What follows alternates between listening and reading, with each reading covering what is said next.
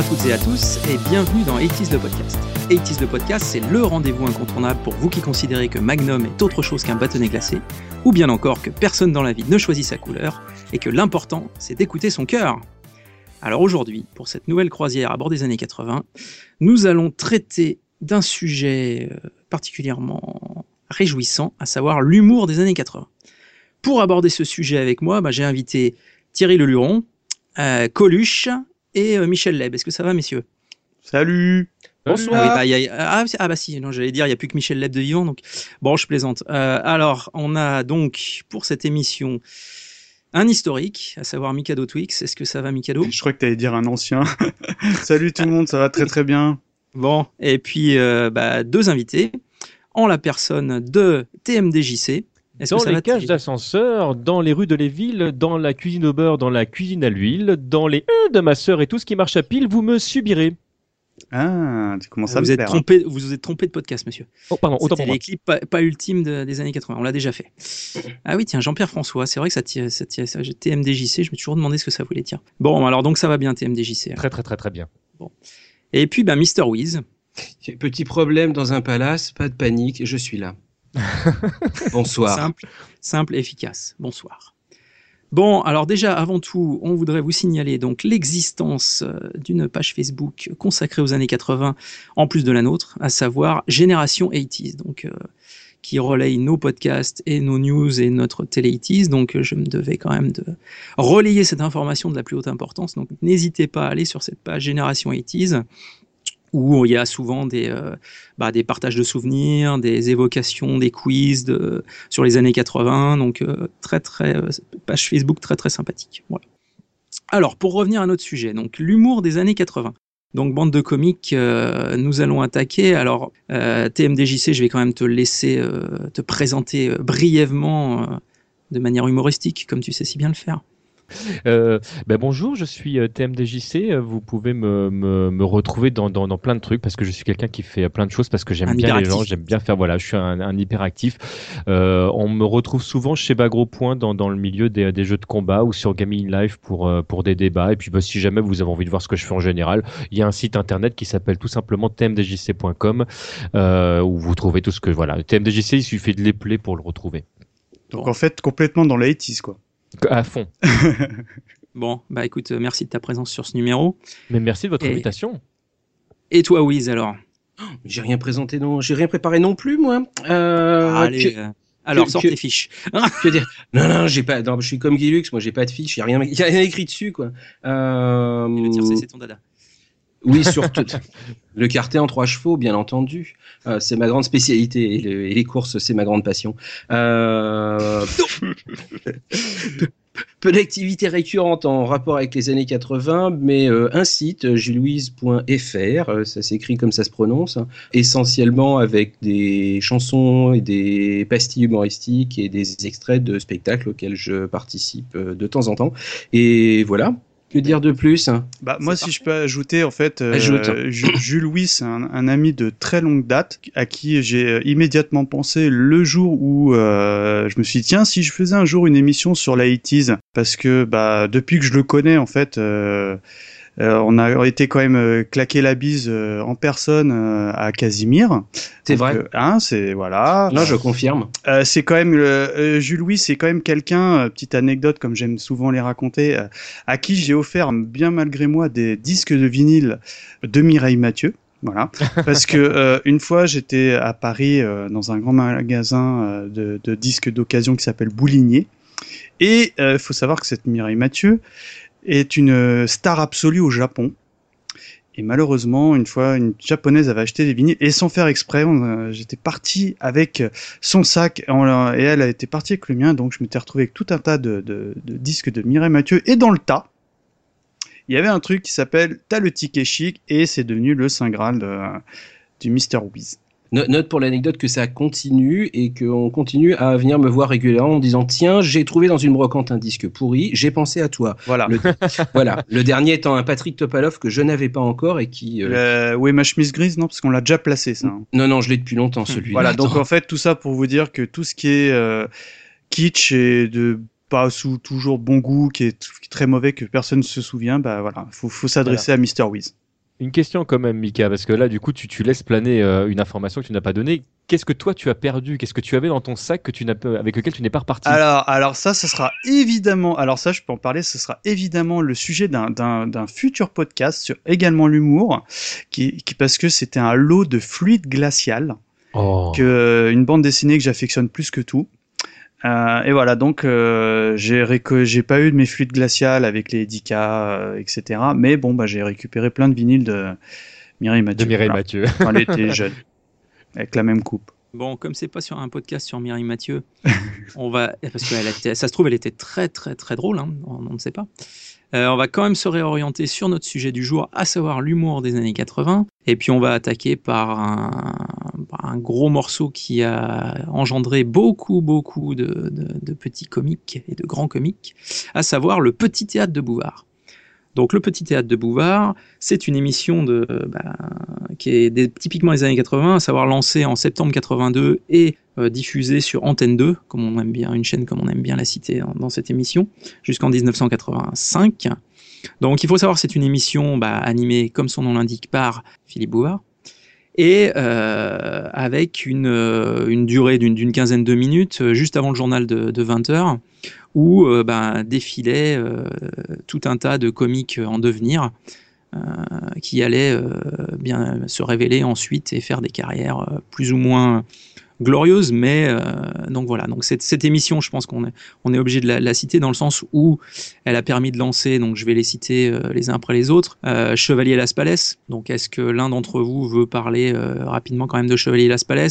Non. Ah ouais, bah si, Ouais. quand même, on peut, on peut, on peut Le dire train pour Pau, tout ça. Euh, bah ouais, c'est, euh, c'est, euh, euh, alors Chevalier Las Palais, on, on aime ou on n'aime pas. Vous me direz, c'est pareil pour l'humour en général, mais ils ont, ils ont pour eux qu'ils ont créé une sorte d'univers de l'absurde euh, où très très souvent il y, en- il y en a un qui joue euh, le rôle du, du, du mec qui est, qui est un peu con et l'autre qui joue le rôle du mec qui est vraiment très très très très bête. Et, euh, et c'est l'absurdité de la conversation euh, qui sont entre les deux. Ils tournent en boucle sur des phrases euh, à n'en plus finir. Et, euh, et c'est c'est cet humour-là en fait qu'ils ont euh, qu'ils ont réussi euh, à cultiver.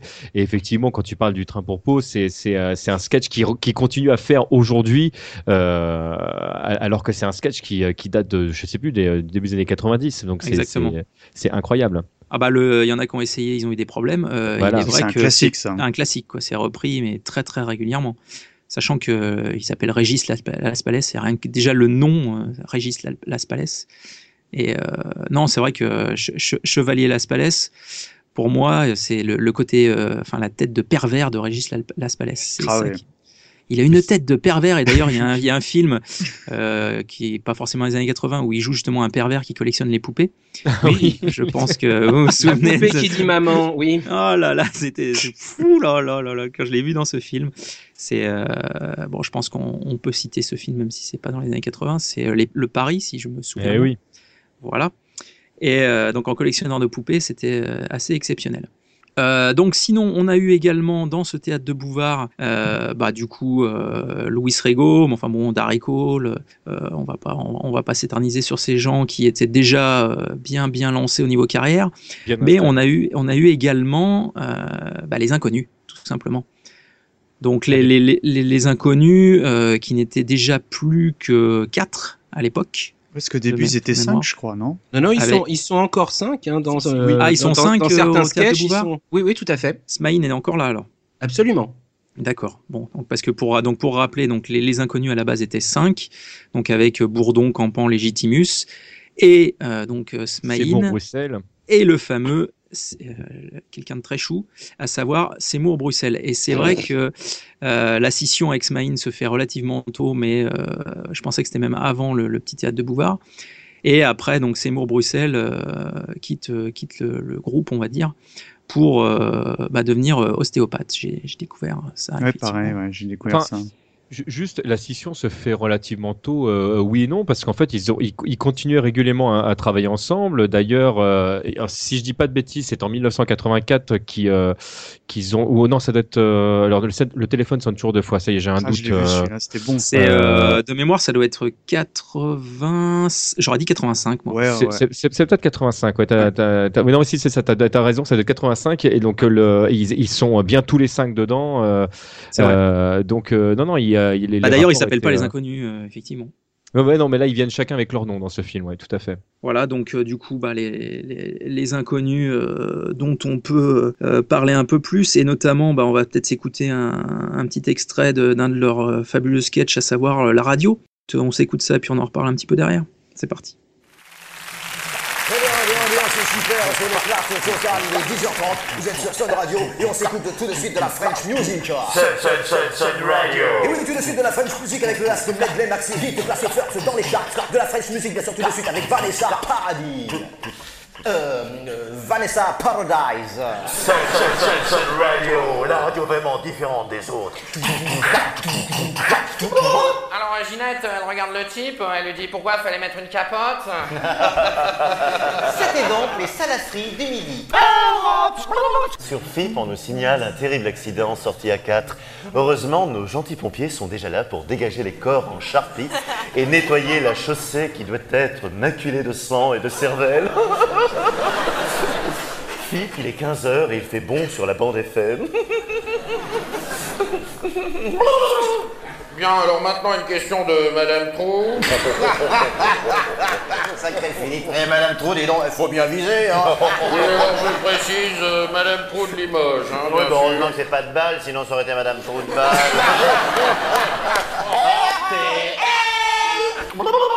Oui, allô Rachel Allô, David Oui, Rachel. Oui, c'est euh, Rachel à l'appareil. Je voulais t'appeler parce que je cherche euh, des musiciens Oui. pour ma bar mitzvah qui aura lieu le 21 mai.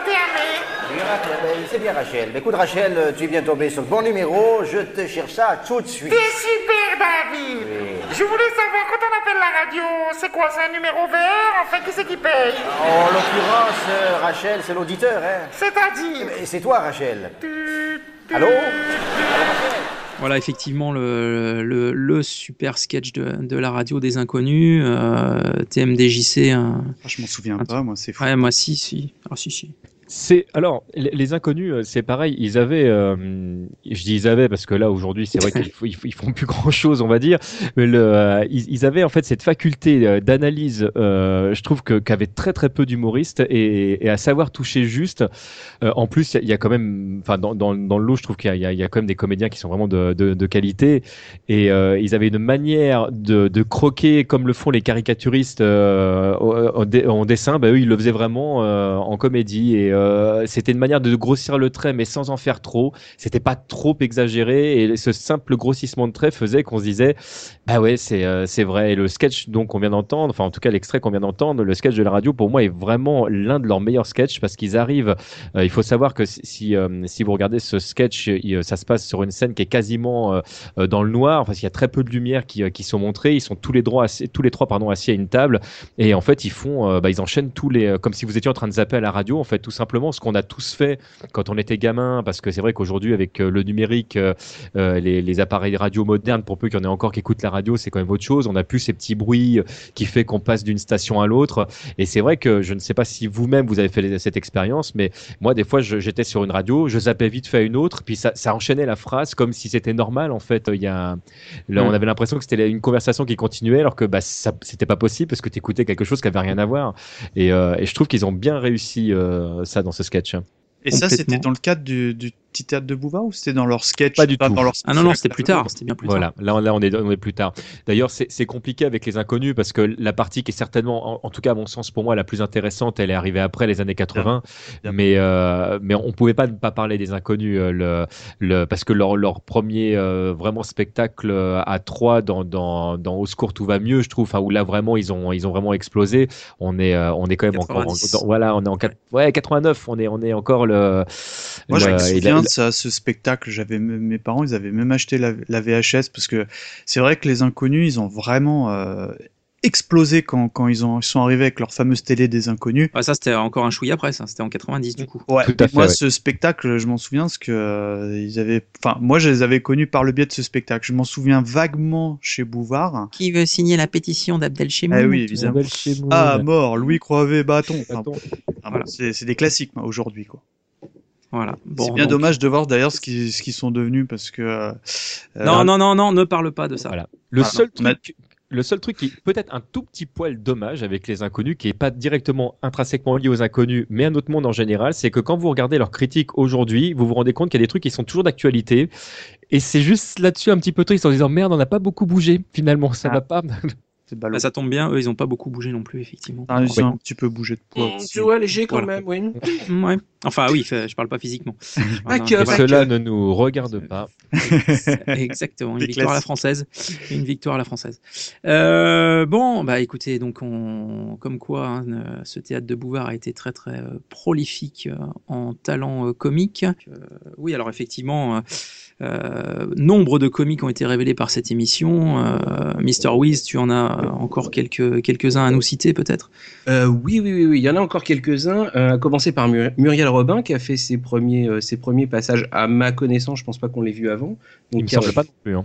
Il y, a quand, il y a quand même elle. Alors c'est, on la voit pas forcément beaucoup, beaucoup, mais euh, elle débute, euh, elle débute doucement. Et puis on a euh, ce qui allait devenir s'agréger pour devenir le groupe des filles, à Voilà. savoir Michel Bernier, Isabelle de Botton et Mimi Mati. Avant de devenir un ange gardien, elle était aussi drôle. C'est vrai, c'est vrai. Et, tu as et raison. si on peut s'arrêter, euh, si on peut s'arrêter un, un court instant sur le sur le trio des filles, elles, enfin, il faut remettre les choses dans le contexte quand même. On, a, on avait, enfin, elles avaient toutes un, un physique qui était quand même très marqué. Euh, Il y, y- y avait- il y avait la, la toute petite, euh, la, la grande mince, la ronde. Enfin, et, elles avaient, enfin, euh, beaucoup d'humour sur elles-mêmes et sur l'environnement. Enfin, il y a- on n'avait pas l'habitude en France à cette époque quand même euh, de voir des filles euh, dans, dans l'humour vraiment. Enfin, je trouve que le petit théâtre de Bouvard a amené ça, du coup, ce, ce type de talent. Euh, là, t'enchaînes Muriel Robin avec ça. C'est vrai que là, là pour le coup, c'est- enfin voilà, c'était beaucoup de femmes qui arrivaient d'un coup et qui étaient vraiment drôles. C'était pas juste la pièce rapprochée. Voire Donc, rapporté. Ca- ca- ca- ca- carrément pas. Alors après, il y en a encore deux, trois, deux, trois autres, euh, deux, trois autres qui traînent, même si on les voit un petit peu moins. Mais il y a quand même Jean-François Derek, Bah qu'on ouais. commence à voir aussi, euh, aussi là. le Donc, fils euh, spirituel du commandant Cousteau. un peu de, C'est oui. magnifique, c'est magnifique. Bruno puis- Gassio. Et puis Bruno Gassio, j'ai Ah ouais. découvert en voyant les vidéos, j'avais complètement oublié. Ah, c'est pas un auteur des. des, des, euh, Il, c'est- sera, il sera autant des guignols. Ouais, fait, exact, ouais. ouais. Puis, Il sera aussi mari de Michel Bernier. Se Et serait-il voilà, là. rencontré au cours de l'émission Euh, Je ne le sais pas. La boucle est bouclée. Tel un Tom Voilà. Cruise et Nicole Kidman dans, Jour de dans Calme Blanc ou Jour de Tonnerre. euh, voilà, il y a Michel Bernier. Enfin, Des rencontres improbables, des, des belles histoires, comme on les aime. Il y a une petite anecdote qui est intéressante sur le, le petit théâtre de Bouvard quand même parce qu'il faut Ah, tu veux savoir nous parler que de Mimimati peut-être sur la petite Non, j'allais parler de Jean-Marie Bigard, du coup, très rapidement, euh, sur lequel on reviendra, euh, on reviendra après. Quand même, il a, il a quand même fait ses débuts euh, dans cette émission. Il a vraiment fait des pieds et des mains pour pour entrer dedans, et il s'est fait virer. Et à l'époque, Bouvard lui, a- lui avait dit, bah, en gros, t'es nul, euh, ça marche pas, et euh, tu feras jamais carrière là-dedans. Il faut que tu laisses tomber. Et le mec s'est pas démonté, il a continué euh, à travailler son truc et puis il a la carrière qu'on lui sait aujourd'hui. Ça fait partie des rares humoristes français qui, a, qui, qui aujourd'hui continuent à remplir les salles euh, de, les cette hein. génération. hein. Tout à fait, de cette génération. Et là, on en, on en trouve plus là. Eh ben, pourquoi on n'enchaînerait pas avec notre ami Bigard d'ailleurs, ami cadeau, puisque tu as l'air d'être chaud sur le, sur Bah le moi, dossier. euh, Bigard, c'est, c'est un, enfin voilà, enfin j'assume. Bonjour, j'ai un, terrible secret. voilà, je je je suis hyper fan de Jean-Marie Bigard.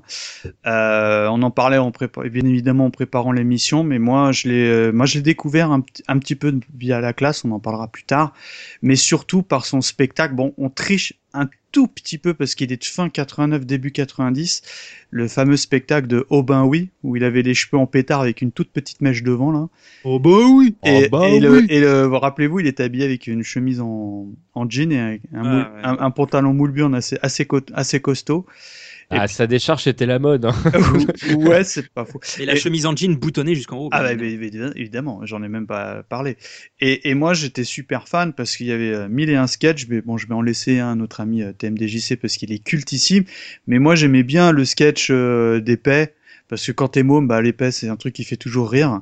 Où, euh, où il raconte, euh, très, ne parle plus simplement du monde que, bah, en fait, un, un gros paix à soi, et ben, ça pue toujours moins qu'un, qu'un, Qu'un petit peu d'un autre, tu vois. Puis tu dis, et quand t'es môme, tu te dis, mais il a trop, il a trop raison, quoi, tu vois. Enfin, évidemment, il en faisait des caisses et tout. Mais, C'est le cas de le dire. ouais, c'est à son bête. Et puis voilà, donc, et puis évidemment, il y a le fameux sketch, euh, euh, de la chauve-souris, donc euh, je vais te laisser en Bah, on parler. va, on va s'en écouter un extrait. Ah ouais, cette obligatoire. On en discute après. Allez, c'est parti. J'ai entendu à la radio ce matin on a une chance sur 10 millions de se faire mordre par une chauve-souris enragée. Faut quand même savoir qu'il y a un gars qui s'est sûrement cassé le cul pendant des mois et des mois, avec du matériel et tout. Pour arriver à la conclusion suivante, on a une chance sur 10 millions de se faire mordre par une chauve-souris enragée. Bon, oui, monsieur, bon, moi je vois, j'habite dans le dixième. hein. Bon, déjà, le dixième, c'est un quartier, question chauve-souris, qui est assez tranquille, faut reconnaître. Si, si, si, c'est tranquille. En plus, j'habite au cinquième sans ascenseur. Je vais te dire, j'ai un code à la porte en bas et un interphone. Alors, je vais te dire, la chauve-souris, euh, elle peut toujours se pointer, tu. Bon, mais admettons, admettons, arrive une chauve-souris, enragée. Bon, hop, elle se met à trifouiller mon code. Elle est là, elle trifouille, euh, elle cherche, elle cherche. Et... Elle tombe sur mon code. Faut encore qu'elle imite la voix d'un gars que je connais. Sinon, j'ouvre pas, moi. Bon, j'étais un petit peu bourré la veille, euh, j'ai pas bien dormi, c'est pas ça la question. J'ouvre. Faut qu'elle pousse la porte. C'est grand comme ça, une chauve-souris. Bon, mais admettons. Admettons, elle pousse la porte. Mais vous allez quand même pas me dire qu'elle va monter les cinq étages à pied, comme ça, sans se faire repérer par quelqu'un, non J'y crois pas, j'y crois pas. Honnêtement, j'y crois pas. De toute façon, j'ai fait mettre un Judas, moi, à ma porte, alors. Alors, le fameux sketch de la chauve-souris, je- juste avant de te donner la parole, TMDJC, euh, ma femme dirait c'est le seul sketch de Bigard qui n'est pas graveleux. Et je suis pas loin d'être d'accord avec elle. Il y en a plein qui le disent. hein. Il y en a plein qui le disent. Et c'est pas tout à fait vrai parce qu'en fait, il en a fait d'autres, des sketchs qui, euh, qui sombrent pas dans, dans forcément le lâcher de. Euh, Mais, Voilà. euh, mais, c'est, mais sinon, ouais, le, le- ce sketch-là, je trouve qu'il est. D'abord, il est euh, excellemment bien écrit. C'est-à-dire que le, le- tu, tu sens monter euh, au fur et à mesure la, la pression de, de, de, de, de cette personne qui, euh, qui Je se dit que me forcément, C'est barricadé chez elle. euh, voilà, et au fur et à mesure, euh, euh, pas du tout paranoïaque, hein, qui, qui se dit bon, ok, bon, mettons qu'elle arrive à trouver mon code. Mais pourquoi elle montrait jusqu'à chez moi spécifiquement Peut-être le- qu'elle a soif, la chauve-souris. et voilà. C'est- et puis il commence du coup à réfléchir en, en trouvant des subterfuges. On dit je m'en fous, moi si elle rentre chez moi, je- je- hop, je lui mets un petit coup sur la tête ou le. il est- Alors ce qui est très rigolo, c'est que ce sketch il l'a joué quand même pendant plusieurs années Ah parce que ce spectacle a duré un long moment et en fait d'une vidéo à l'autre, tu vois que ce sketch vit parce que le texte est plus exactement le même et que lui-même il, il se fait rire tout seul en rajoutant des petits trucs et il passe par des petites boucles supplémentaires et, euh, et je trouve ce sketch absolument génial parce que quand il raconte ce truc moi je visualise cette petite chauve-souris qui Évidemment. du coup n'a rien demandé à personne est-ce que tu imagines le petit truc absolument pas dangereux mais qui fait cette démarche quand même de monter les escaliers pour aller voir Bigard et voilà je trouve ce sketch absolument génial Et heureusement, j'ai installé un Judas sur ma porte. enfin bref. Non, non, oui, euh, c'est vrai que Jean-Marie Et Bigard. par contre, je me souviens plus, alors peut-être c'est hors sujet, mais est-ce que c'était dans ce, ce spectacle où il, où il y avait, moi, pour moi, quand j'étais ado, il y avait ce- ce- celui-ci qui était culte, euh, et euh, celui où on parle, alors c'est pour euh, dîner, non, non, connard, Ouais, c'est ouais. pour faire un, un tennis, c'était également dans Aubin, oui ou pas, je me souviens plus. il, il me semble bien que oui hein, je voudrais Je pas dire de oui. bêtises Et mais ça, euh, quand, quand on était euh, ado à l'école, euh, c'était c'était cultissime, quoi. Enfin, euh, Euh, et quand j'ai demandé à la boulangère si elle avait des grosses miches, vous vous rappelez pas de ça aussi? Si, si. Bon, Si. bon, en, en gros, dans la, dans la cour d'école, euh, quand j'étais en troisième à l'époque, moi, c'était ça, c'était, euh, c'était ce sketch-là et c'était, euh, c'était les, les guignols de l'info. C'était vraiment les deux trucs qui tournaient en boucle. Ça, après, est arrivé la télé des inconnus, donc tu avais vraiment ces trois trucs qui, euh, dans, dans la cour d'école où j'étais, c'était incroyable. Absolument. ouais. Qui, euh, oui, non, si, il y avait, il y avait pas que des sketchs ravieux, il y avait effectivement les, euh, les ça va pas du tout. Et avec ses, euh, ses coachs et ses, euh, ou chefs de chantier, et ainsi de suite. C'est vrai que bon. Il y a quand même pas que, que des choses sous la ceinture, mais il en a beaucoup, Oh, si, beaucoup. bah, euh, c'est son fond de commerce. il a, voilà, il en a, il a, il a beaucoup joué là-dessus euh, dans toutes les années 90 et les années 2000. Puis c'est surtout ce qui a marché pour lui. Hein. Et alors moi, paradoxalement, ce qui me frappe à chaque fois, c'est que les rares fois où, enfin les fois où je suis tombé sur genre des gens, ah ouais, ça vous a plu, euh, et très souvent, les femmes adorent Jean-Marie Billard. Ah bon? Elle trouve ça super drôle. euh, Mais il est quand même un peu macho et graveleux quand même le Ah gars. bah un hein, peu c'est- beaucoup. hein. Un peu quoi, le gars. est en- Enfin, et du coup, paradoxalement, souvent des femmes qui disent ah oui oui, j'aime beaucoup Jean-Marie Bigard, donc elles doivent aimer finalement ce côté un peu. Ouais, parce que c'est quand même le mec, t'as l'impression que dans, dans chaque sketch, il a la poutre à la main quand même. hein. Enfin, Ah bah c'est ça. hein. Hein. C'est- Mais, je- je- mais euh, il, tourne avec, euh, enfin tout autour de la vulgarité euh, très souvent, mais, j'ai- mais j'ai- je le, je le classerais pas dans, dans, dans un discours macho. En fait, il, il joue, il joue de son, de, de, de cette image. Il est, euh, il est vraiment, enfin voilà, il fait exprès d'appuyer là, là où entre guillemets ça fait mal parce qu'il sait que ça fait rire. Mais, euh, Ouais, mais je- met le paquet, c'est quand même assez macho quand même. Hein. Il y a Ben, sinon, mais le paquet, c'est- c'est c'est vraiment là, là, il, il pointe du doigt, du doigt pardon, son, son service trois pièces. Mais est-ce que c'est macho de, de, de parler de son service? Ah, il rabaisse un peu la femme euh, parfois sur certains sketchs. À, Alors sur à sur un quoi. Sketch particulièrement en fait, euh, Voilà. il voilà, ça- là on est on est entièrement d'accord et c'est le sketch qui euh, qui euh, que, que tu peux que tu mets en lumière. Mais si tu regardes l'ensemble de ce qu'il a écrit en général, et c'est pas pour défendre Bigard, hein, mais Mm. le- mais je mais je trouve pas qu'il soit dans cette énergie là, j'ai envie de dire. Ok. Ouais, non, mais alors après, euh, le truc aussi euh, à signaler sur, euh, sur Bigard, c'est que ce qui m'avait frappé aussi, c'était un des premiers à euh, interpeller le public en fait. Son fond de commerce, c'était toujours euh, genre ah, Toi, t'as qu'à dire que tu dors, ou Ah, toi au premier rang, Euh, euh, toi Philippe, machin. Philippe Feuillebois. Euh, toi, tout. voilà, toi, Philippe euh, Feuillebois, tout le monde se souvient Ah de bah, Philippe ce Feuillebois, mec-là, c'est ça incroyable. poursuivre toute sa vie, quoi. Bah, c'était Voilà, dans Robin, oui, ça, tu vois. Eh oui, c'est le, le mec qui va chercher quelque chose et dit oui bonjour j'ai un colis pour euh, Monsieur Philippe Feuillebois, c'est tout le monde explose de rire, c'est incroyable. Ah ouais, ouais, c'est devenu un running gag. Le mec qui s'appelle Philippe Feuillebois, il doit, il doit être dégoûté, il a changé de nom, quoi, tu vois. Mais à l'époque, c'était, c'était un running gag, hein, vraiment. euh, et puis, parce que, en fait, dans ce- Enfin, pour re- re- replacer le truc, c'est qu'en fait, à un moment, il fait un sketch où euh, il explique comment les, les, je crois de mémoire, les présentateurs euh, de, de journaux, non pas journaux, de sport, euh, arrêtent, arrêtent pas de se nommer par leur nom. Et il prend un mec dans le public à partie pour, pour faire cet échange. Oui, bonjour Jean-Marie Bigard. Oui, Philippe Feuillebois. Oui, Jean... Et en fait, pendant tout son spectacle, de temps en temps, il, rappelle euh, Philippe Feuillebois. Philippe Feuillebois. voilà. Donc, Philippe oui, Feuillebois, oui, si vous nous écoutez, hein, respect. Quoi. Ouais. Bon, On vous embrasse bah, d'ailleurs. Donc bah du coup on va enchaîner parce qu'on n'a pas entendu M- Monsieur Wiz depuis un petit moment. On va se, se parler euh, bah, de, de, de, de la doublette euh, Merci Bernard et Palace. Ah. Donc alors, alors Merci Bernard et Palace, euh, deux émissions un soit peu euh, dérangées du bocal par des auteurs, euh, à savoir Jean-Michel Ribes principalement. Euh, émission typique également des, années 80. Alors un, Palace, c'est Palace de 1988 euh, et 89. Et Merci Bernard qui là était plus proche des années euh, 85 de, de mémoire. 82, à 82. 84, Ah merde, exactement. excuse-moi, j'ai ripé. Donc, euh, bah écoutez, Mr. Wiz, je te laisse nous, euh, nous parler un peu de, de ces deux euh, émissions. euh. Merci Bernard et Palace. Avec un immense plaisir. Euh, Donc ces, ces deux, elles sont vraiment à prendre en, en bloc un petit peu comme deux, co- comme deux sœurs jumelles d'une certaine manière. Enfin, je trouve.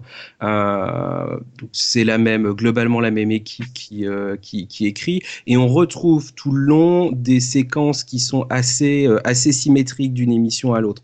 Hmm. Donc, Et, des, euh, et des- et des- et des acteurs euh, et des, enfin, qui sont. euh, et des, souvent, enfin, des, acteurs de base, mais c'est un des, c'est un des, je trouve que c'est un des points euh, peut-être à voir dans un deuxième temps. C'est un des points les plus euh, finalement où ça, où il y a le plus gros, euh, la plus grosse différence en fait. Parce que merci Bernard, donc 82-84 sur FR3, qui est un petit peu, euh, qui, est, qui est très représentatif de l'époque parce que bon, il y a quand même des moyens, mais ça, sur certains aspects visuellement, ça fait un peu cheap, ça fait un petit peu Mm. daté. Alors que donc euh, Palace de l'autre côté 88-89 coproduit par Canal+ et par Antenne 2, ils ont mis des moyens monumentaux pour euh, pour pour faire ça. Donc il y a un décor fantastique et euh, dans un cas comme dans l'autre, on a une pléthore de de, de, de participants De plus ou moins ponctuels ouais. de guests à non plus à, à non plus à non plus finir mais autant dans donc euh, le principe des deux faisons simple le principe des deux émissions c'est vraiment une série de petites euh, de, de, de plus ou moins petites pastilles. Alors certaines qui sont complètement récurrentes où on est sur un format qui, qui, est, qui est maîtrisé, qui est toujours plus ou moins le même, et des histoires qui partent un petit peu en vrille euh, de, de, de temps en temps. Donc par exemple sur euh, sur Merci Bernard, bon, on a les classiques euh, de publicité. On Bah, a écoute, attends, attends. Déjà, on va s'en écoute un petit medley avant d'en discuter. Et puis, Dites, après, on aura- faisez, ça faisez. donnera Du, du, du biscuit. Allez, c'est parti. Colorado. Quand on peint un raciste, il devient tout noir. Environnement. Lorsqu'on est surpris par l'orage, en race campagne, il suffit d'enfoncer une canne ordinaire dans l'anus d'une chauve-souris. On a alors un parapluie en parfait état de marche. Scandale. La fiente de chat est peut-être un excellent dentifrice, mais on n'a encore jamais essayé. J'ai testé pour vous le choléra, la grippe intestinale et la rougeole. C'est la rougeole qui a gagné. Mon mari a testé pour vous le nouveau gilet pare-balles français. Il est améliorable. J'ai testé pour vous les yaourts aux fruits sans colorant. Il y en a quand même un peu. J'ai testé pour vous l'Académie française. Ils sont 40 Mmh, J'aime ça. On s'amuse, et 1, 2, 3, 4, on prend le verre, on le lève, et on tire, et on craque, et on boit. Bien en rythme, on en est à la vodka, on est rond comme des boudins. Ah, on voit deux bouteilles, mais il y en a qu'une. On l'attrape, on tire sur le bras, et on boit.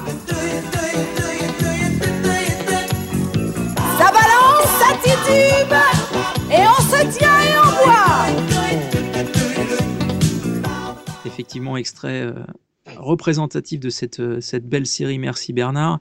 Et un effe- générique Voilà. d'anthologie. Alors, alors, alors, j'allais venir effectivement le Moi, c'est marrant parce que, bon, euh, Palace, euh, c'est cultissime chez moi. En revanche, Merci Bernard, je m'en souvenais vraiment, vraiment pas, quoi. Ah, en même temps, euh, je sais pas de, de- de quelle année vous êtes tous les uns les autres, mais, le, mais euh, entre 82 et 84, on n'était quand même pas tous super vieux. Moi, je me souviens que Merci Bernard, je l'ai découvert plutôt euh, dans, dans ces dernières années euh, de, de diffusion. Euh, moi, j'ai dû suivre l'année 84, je pense, euh, à l'époque. Et ce qui, ce qui m'avait marqué à, à l'époque en, tant que petit garçon, c'était surtout le, le décalage qu'il y avait entre le, le jeu d'acteur qui était très souvent très sérieux et l'absurdité de, de, de ce qui était en train d'être raconté. Et je trouvais ça absolument extraordinaire. Et, vraiment, euh, j'allais dire sans humour, c'est assez rigolo, mais Merci Bernard et, et font partie des, des, des émissions qui, m'ont, qui ont construit mon humour. C'est le, le côté pince sans rire que, qu'on trouvait particulièrement, je trouve, dans Merci Bernard. Euh, et c'est vraiment quelque chose, qui, moi, qui me fait vraiment rire. Le, enfin voilà, on, on pourrait citer 50 000 sketchs à l'intérieur. Je trouve qu'il n'y a rien acheté. Ils, vont beau- ils vont beaucoup plus loin aussi dans Merci Bernard quand même. Ils sont quand même à certains, sur certains passages assez trash. Euh, Je confirme. Et, et- et j'allais j'allais dire, est-ce que je tenterais pas un truc? Est-ce que ce serait pas le gros land des années 80 Sur certains aspects. Ça- Sur, Ah. certains, sur certains aspects, ça, ça, ça, pour- pourrait, ça pourrait vraiment, parce que en dehors de, en dehors donc de certaines, de certaines séquences un peu récurrentes, des nouvelles, euh, des, euh, donc des publicités, euh, de la, de la séquence récurrente de pieds plus, qui est, Ah, qui, pieds plus. qui, qui monte des bateaux, hein, des, des bateaux improbables sur des pseudo-textes de loi et des jurisprudences que personne, euh, que personne ne connaît.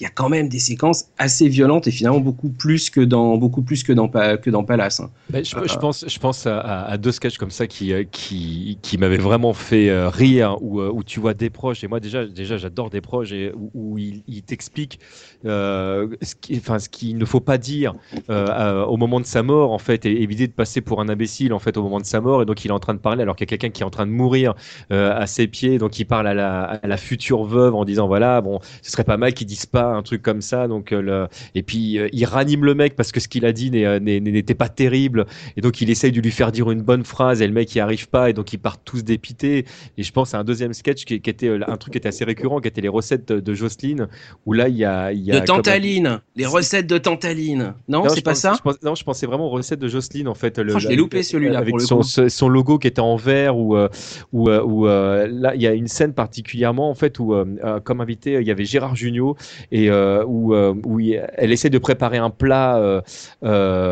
euh, mais enfin, c'est super gore. Le sketch est vraiment gore. Il y a du sang, etc. Et en fait, au départ, tu vois euh, euh, Gérard Jugnot qui est, est tout content, qui dit Hum, ça sent bon, parce que bon, c'est- on est en train de manipuler des œufs, du beurre, tout va bien, etc.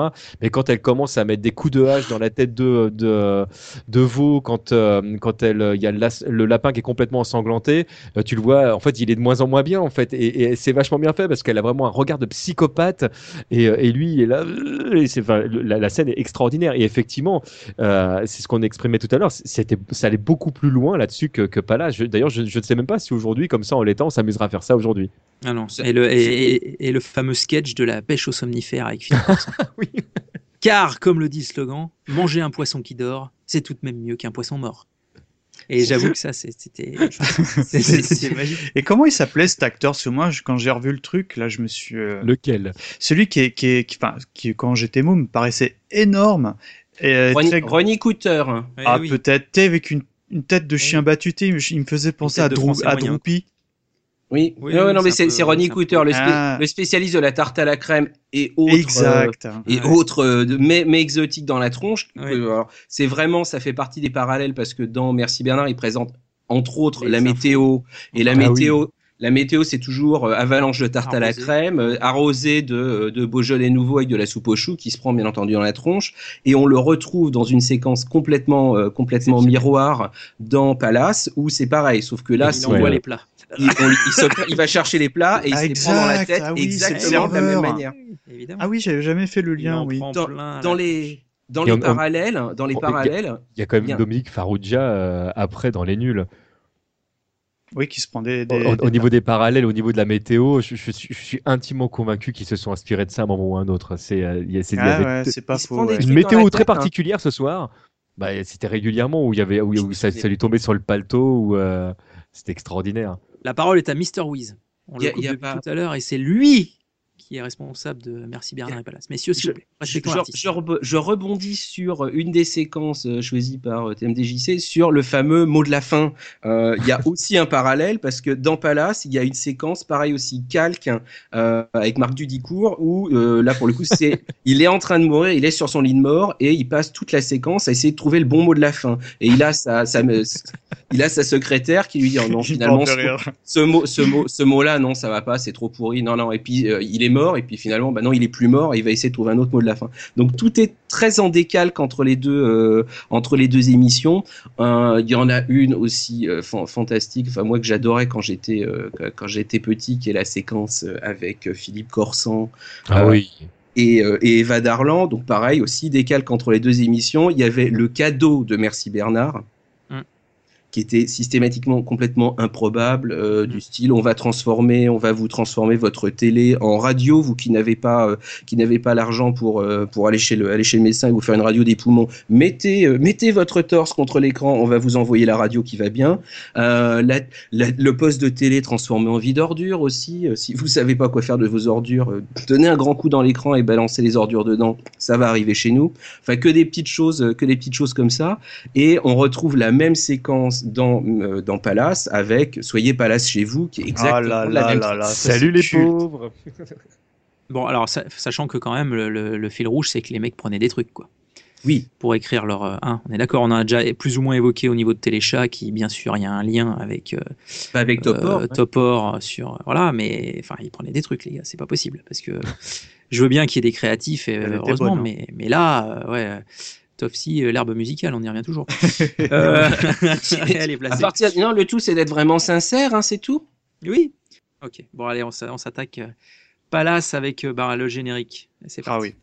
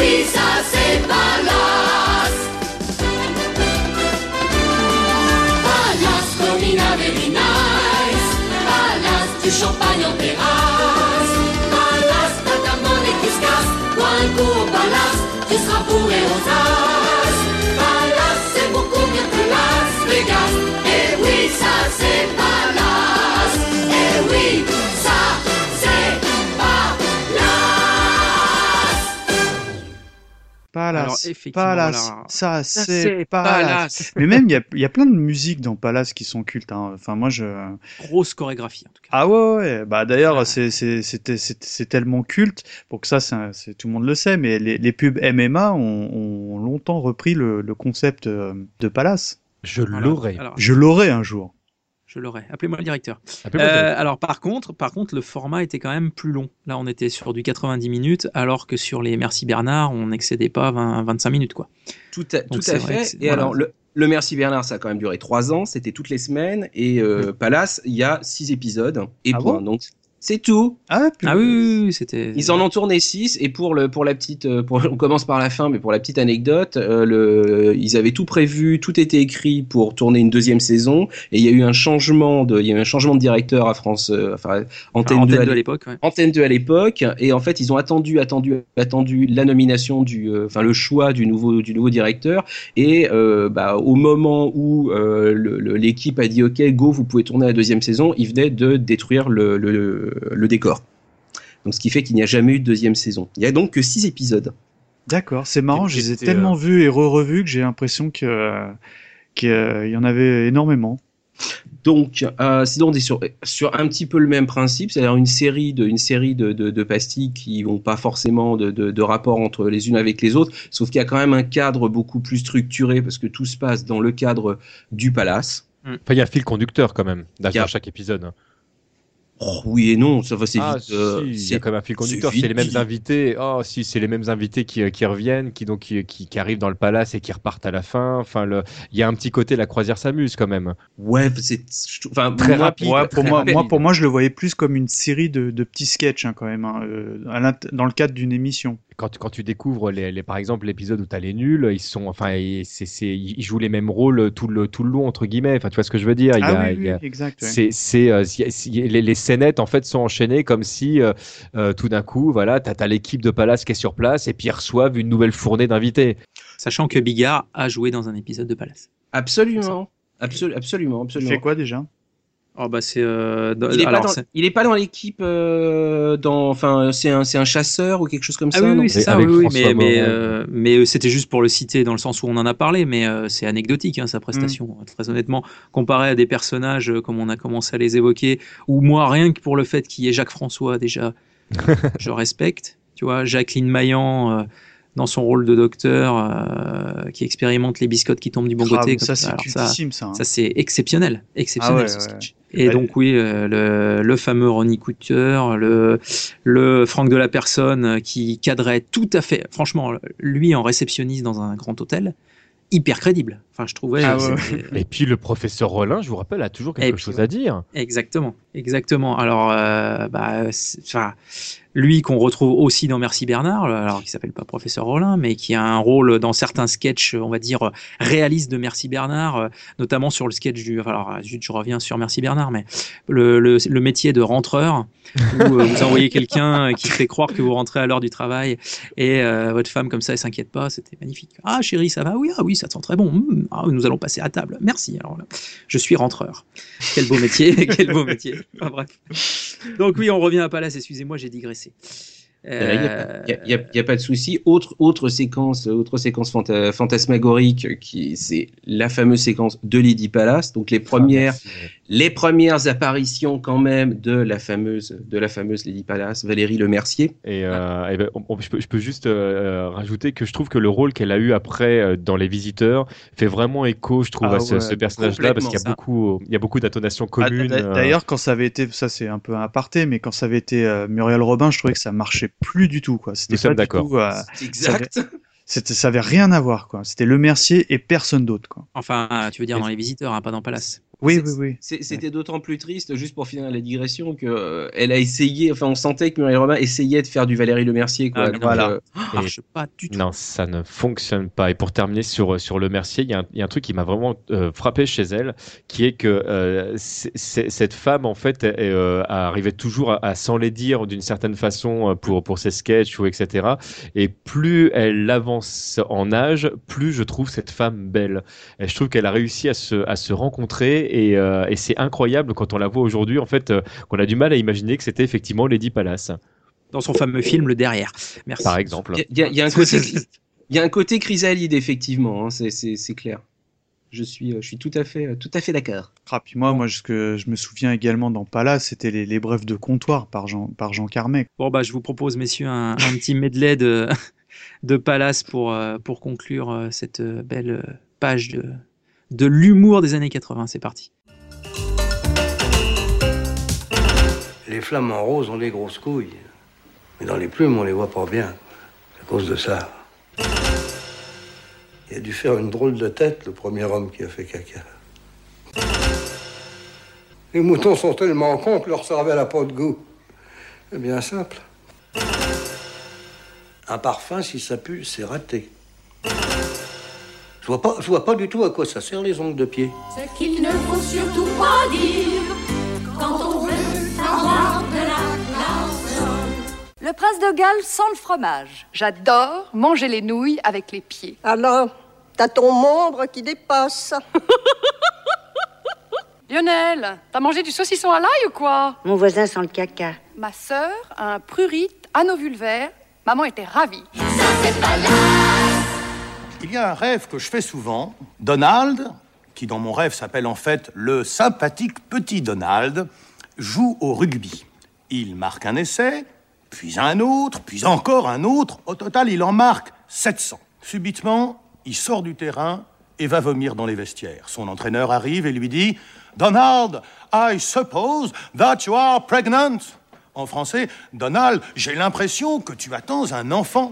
D'après mon analyste, le docteur Marcel Kasdevitch, ce rêve signifie que le rugby est un sport sympa, mais qu'au bout d'un moment, on en a forcément une indigestion. Merci, professeur Rollin. On pourrait en parler des heures, mais ce n'est pas un podcast sur Palace, donc on va, on va basculer sur un autre pan de l'humour des années 80 en la personne bah, de Coluche, en toute simplicité. Alors, euh, bah, Coluche, je pense que inutile de, vous le présenter. euh, donc, euh, star révélé par, c'est l'histoire d'un mec sur le pont de l'Alma qui arborait systématiquement ou presque une belle salopette qui testait un peu les pour l'épilepsie à base de rayures et un t-shirt jaune.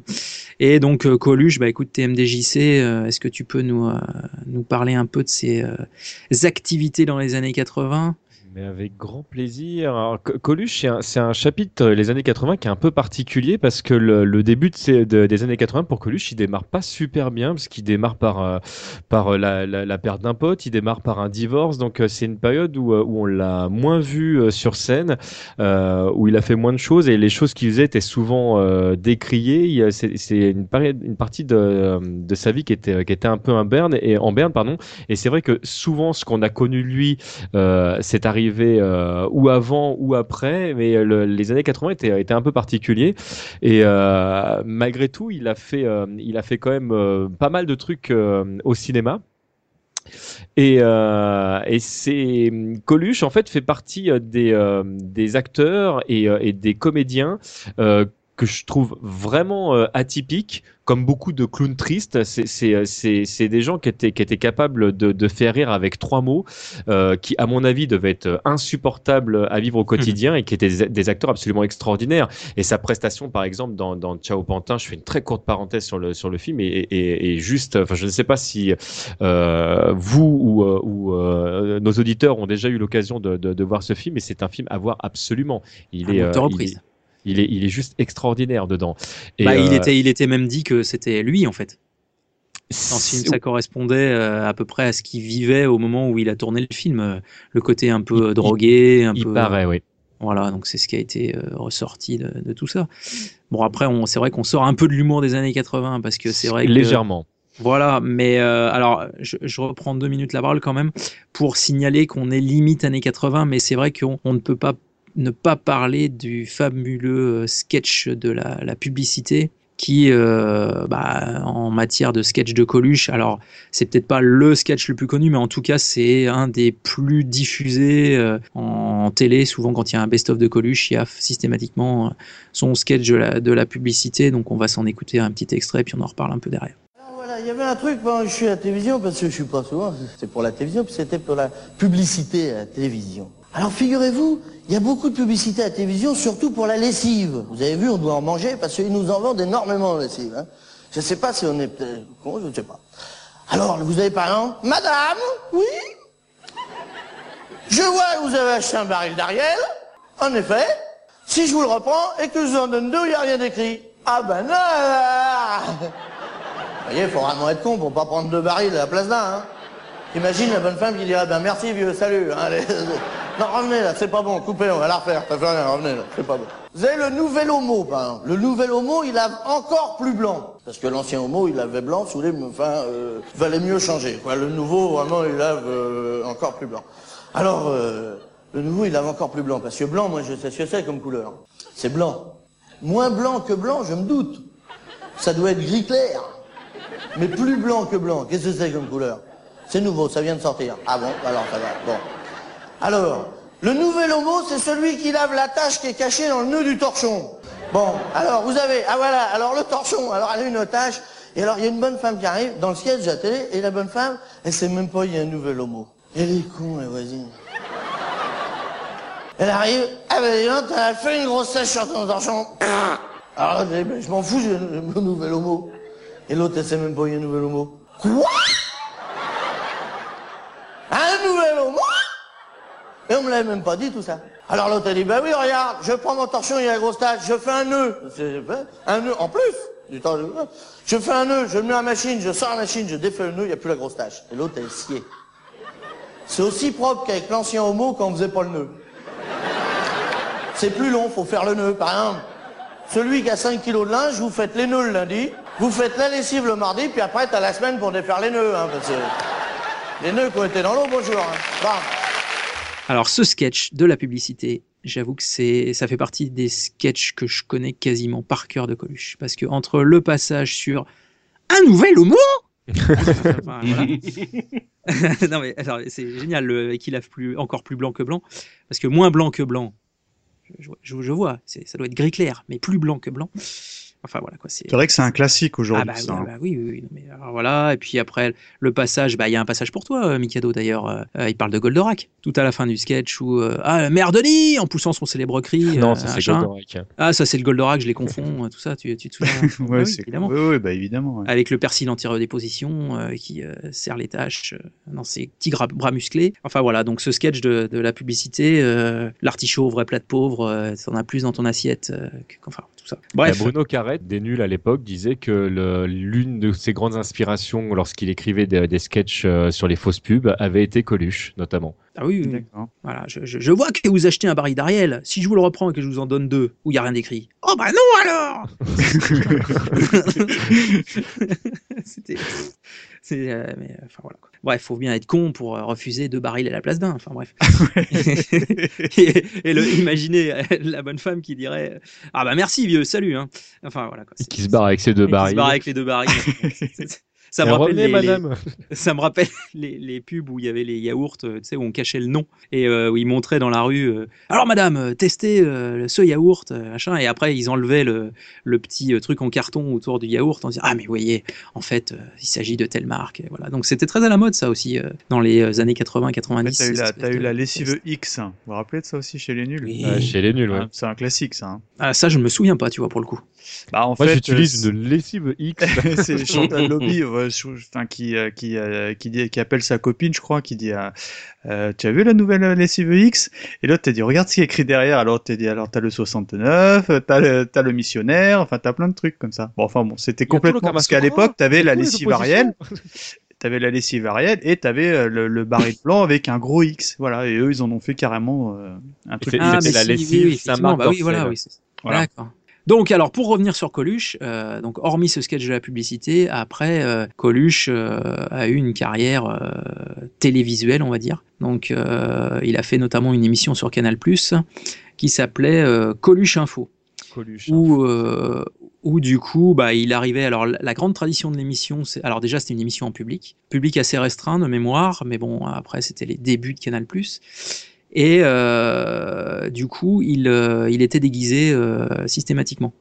Alors, avec plus ou moins de bon goût, hein, puisque notamment, il était déguisé en femme avec la- Enfin, euh, je pense qu'on lui avait Oui. collé des poils en plus que sur ses, ses- ses poils d'origine. De Enfin, il y a temps eu- en il a temps, il était clairement même habillé euh, en voilà, enfin en, en femme de de de de, de, de petite oui, en femme de vertu, petite bah, comme, comme dans Inspecteur la bavure en fait. Voilà, exactement. La fin d'Inspecteur la bavure, quand il est déguisé en, en prostitute, ça c'était c'était effectivement un de ces trucs. La chose qu'il faut retenir de ces émissions-là, c'était le côté un peu surenchère dans le, le vulgaire et le, et le graveleux en fait. C'est un peu ce que je retiens, avec notamment le du, euh, de l'éleveur de poules qui met des doigts dans les fesses à ses poules, enfin bon bref, et l'autre qui dit euh, à ses vaches, Ah moi ça fait des années qu'il me tripote, euh, enfin tout ça, bref. C'est pas la plus, comme tu le disais, TMDJC, c'est pas la plus belle phase de Coluche tout du moins en termes de finesse d'humour. Alors je dis pas qu'il avait que de l'humour très très fin, hein, mais là je dirais qu'il se rapprochait plus pour le coup d'un Jean-Marie Bigard, tu vois.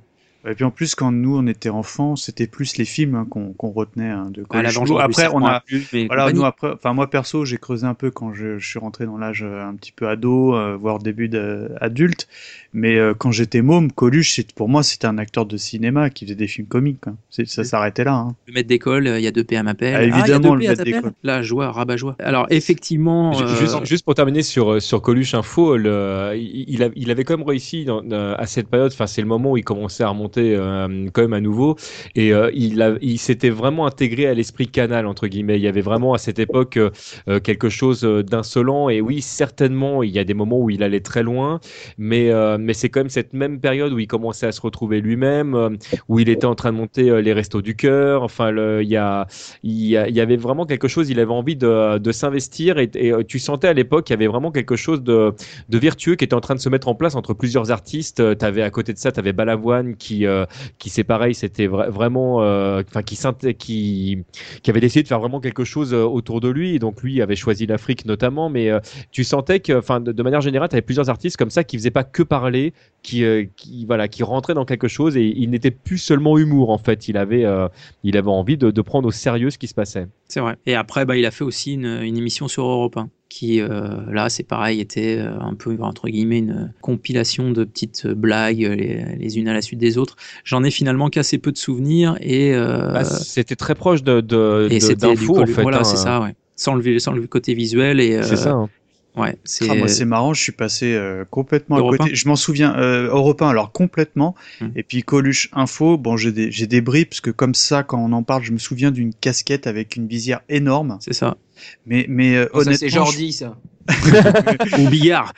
mais euh, au-delà de ça, je- je- j'ai peu ou, ou, ou pas de souvenirs de ça. En même temps, il fallait cette avoir période-là, Canal Plus à cette période-là, donc euh, c'est vrai que Bah, c'est ce que je Canal+, m'interroge, je, je, parce que c'était quoi? C'était 84, 85 maximum, ouais. non? Ah, ouais.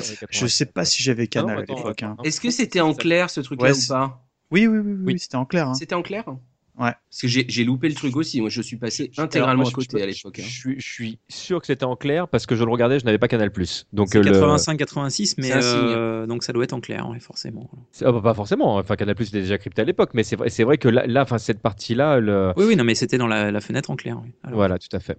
Bon, alors bah, on va pas plus s'attarder sur Coluche parce que c'est pareil, on pourrait faire un podcast de lui. On va basculer sur bah, son, son grand ami, euh, à savoir euh, bah, son, finalement son conjoint, puisque la transition est toute trouvée pour euh, parler de Thierry Leluron. Donc bah, Thierry Leluron comme Coluche, c'est pareil, on n'a pas vraiment besoin de le présenter dans le sens où c'est l'homme qui finalement était toujours en costume. Moi j'ai toujours costu- connu Thierry Leluron en costume, je ne me souviens pas de l'avoir vu euh, en Bah, costume. t'avais, t'avais le Be- Beko et le Luron qui étaient tout le temps en costard, quoi. C'est voilà, c'est ça, là, avec la, la fleur à la boutonnière. Enfin, C'est bon, ça. voilà. C'est euh, Thierry Leluron, euh, Mr. Wiz. Qu'est-ce que qu'est-ce que tu, tu peux nous en nous en dire dans ces belles années 80 de, de Thierry Leluron Et, et ben, ils, ils n'ont pas fait que se marier ensemble en fait avec euh, av- avec Coluche. J'aime j'aime Ah bien. bon? les- J'aime bien. Et oui, non, non pas, pas ce que pas à quoi avec tu.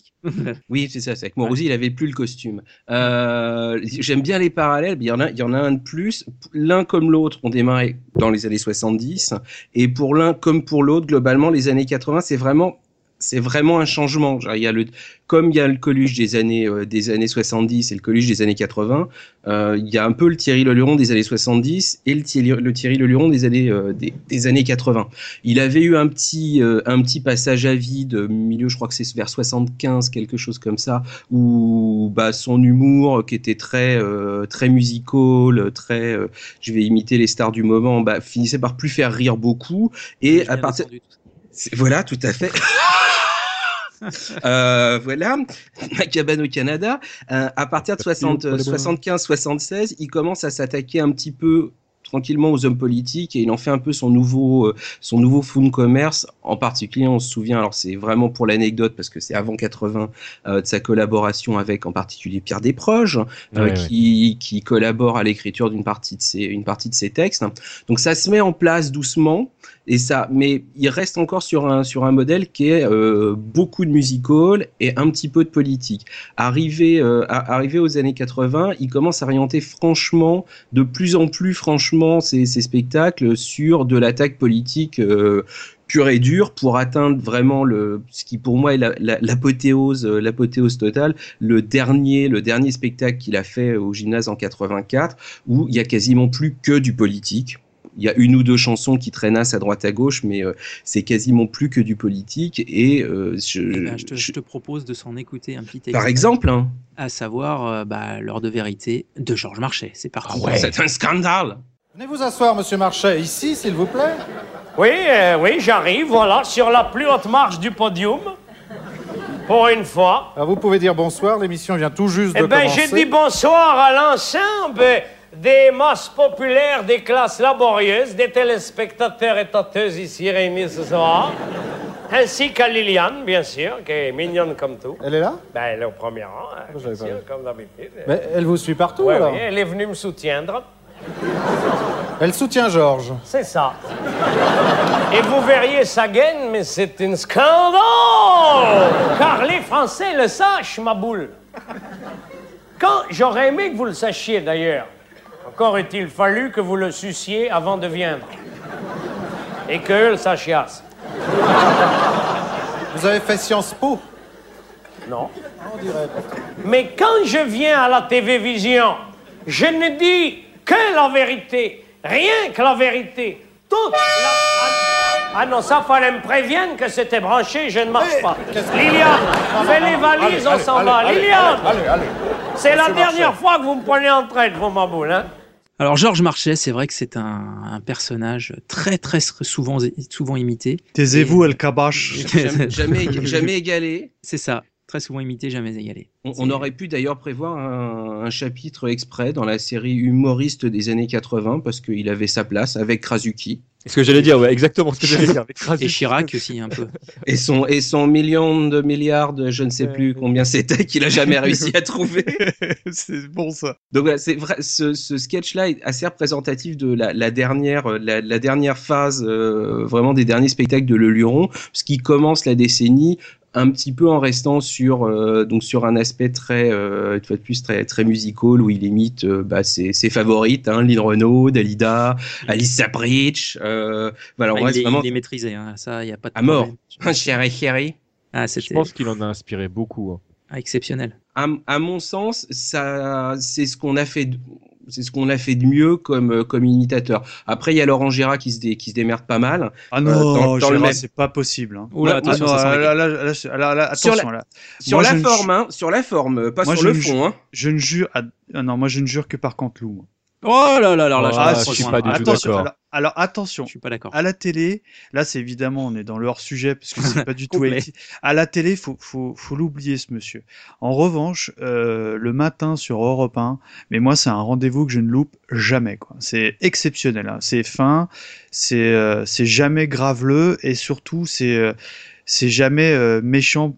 Euh, gratuitement comme peut l'être euh, un gars comme Gérard. Ah, moi Gérard, il n'existe pas, je, je supporte pas. C'est- pour ça que je dis là, c'est pour ça que je parle de, vraiment de la forme et pas euh, et pas du fond. Après, moi, je je, je regarde, enfin, je pense à En lui qualité, parce que euh, en, en qualité, moi je pense plutôt à, à des gens comme euh, Gérard Dahan, je trouve, qui, euh, qui, qui tient beaucoup plus de voix, euh, je trouve, que, que Canteloup, ou des, ou des mecs Ah oui, en comme, euh, comme euh, Michael Gregorio. Qui, Ah, qui- lui, il est exceptionnel, il est- ce enfin, gars. c'est ce, ce mec-là est juste, c'est donc tu vois, fin. Pour moi, avec tout le respect que j'ai pour Canteloup, moi dès que je l'entends faire une voix, je sais que c'est Canteloup, si tu veux. Oui, c'est vrai. Et Oui, mais en fait, il surjoue le truc. C'est tellement bien écrit que c'est pas trop trop grave, quoi. Ouais, c'est pour ça Et que je parlais pas de la qualité ça- des textes, on est- on est ça bien me fait, bon, enfin, ça me fait penser, parce que là, on est un peu dans le trip imitateur. Là, d'un coup, je viens de me faire un flashback. Il y avait un, un Québécois aussi dans les années 80 euh, qui faisait Qui vraiment. faisait We beau- Are the World. Exact. Putain, c'est ce que comment il j'allais dire. s'appelait celui-là Et je sais pour le plus. mot. Et, euh, et, euh, il faisait même, il faisait même Vanessa Paradis, quoi, le gars. Et il faisait toutes les voix de We Are the World. Eh oui, oui, oui, je me souviens. Et je sais plus comment il s'appelle. Alors, cher auditeur, si jamais vous. vois pas. Et c'était, le gars était exceptionnel, quoi. Pas bon. C'est, c'est oui. Donc le luron, euh, imitateur, euh, voilà. Oui, je alors disais, du coup, il y, a il y a une grosse, grosse différence quand même entre, entre Coluche et le Luron. C'est quand même que, que Coluche est- était presque, entre guillemets, à la scène comme il était euh, dans la vie, dans le sens où, euh, où c'est c'est un mec qui, est- qui, enfin, qui, qui disait toujours ce qui lui passait par la tête, alors que le Luron était quelqu'un d'ultra timide, presque de manière maladive, et, et, euh, et la scène était vraiment un, un exutoire pour lui. Et c'est vrai que ça, ça en fait deux personnages complètement différents et presque complémentaires, j'ai envie de dire. Oh, c'est Euh, pas oui, faux. on peut- oui, carrément. oui. Après, moi, je peux vous sortir euh, dans vos imitateurs à deux balles, là, un André Lamy, quoi. Non, je plaisante. Voilà, pas on va vous demander de J'ose espérer. s'il vous plaît. Vous ne vous Et moi, dans,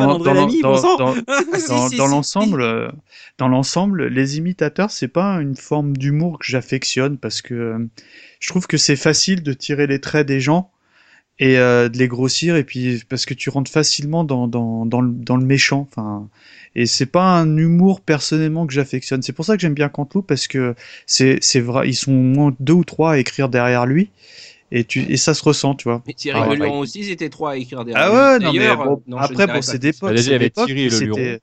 c'était c'était très très bien écrit hein, ces, ces sketchs, hein, ces spectacles. Bon, bah, messieurs. Je, euh, je maîtrise très très mal les imitateurs euh, de, depuis. euh, je suis resté à Gérard parce que globalement, ça, ça, ça fait vieux con, mais je ne sais absolument pas ce qui se fait depuis. Il fait vachement bien la Spalès, d'ailleurs. Et c'est savon Cléopatra. Euh, mais je je sais pas trop ce qui se fait. Moi, j'aime, franchement, j'aime beaucoup les imitateurs, mais so- soit vraiment parce qu'ils sont très très bons, en, vraiment purement dans l'imitation, et je Ouais. trouve que Thierry Le Lion est euh, absolument, enfin pour moi, c'est, il est indépassable. Ou alors euh, qu'on va regarder, euh, qu'on va regarder après, parce que euh, ou dans les textes ou dans l'attitude, il y a vraiment quelque chose de, de- de- d'extrêmement travaillé. Donc là, je pense plutôt à Patrick Sébastien pour d'autres pour d'autres raisons. Mais ça, c'est pour euh, Yves Lecoq, ça c'est pour après. pas mal. hein. Absolument.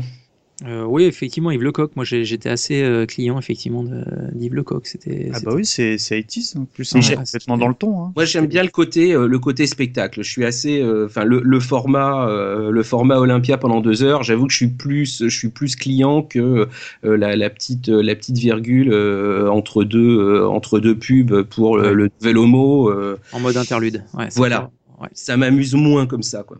Euh, bah, pour pas nous changer de, de Après, veste aussi, une, une, une veste à fleurs, euh, on va, on va passer à, à Desproges. Alors, une sorte de, de Gainsbourg, les oreilles de Gainsbourg, finalement, euh, l'ami Desproges. Alors, c'est pareil, euh, Monsieur Desproges a démarré avant les, euh, les, les années 80, mais euh, a vraiment, entre guillemets, percé dans ces années-là. TMDJC, je, te, je te laisse nous parler de ce, ce grand monsieur qui nous a quittés malheureusement prématurément. Oui, Monsieur Desproges, c'est bien, c'est, c'est, moi ça, ça fait partie, pareil, des, des gens qui, euh, qui m'ont vraiment marqué euh, dans l'humour. Il y a, il y a souvent, et souvent Desproges est cité parce que euh, on se souvient qu'il, qu'il allait très très loin et on, se dit souvent ah on pourrait plus dire ça aujourd'hui tout excep- euh, etc. Mais on, on, on oublie très très souvent ce qu'il a, ce qu'il a écrit, ce qu'il a aidé à dessiner. Enfin, il a, il a, c'est un homme qui travaillait constamment avec beaucoup de gens qui et c'est c'est quelqu'un qui,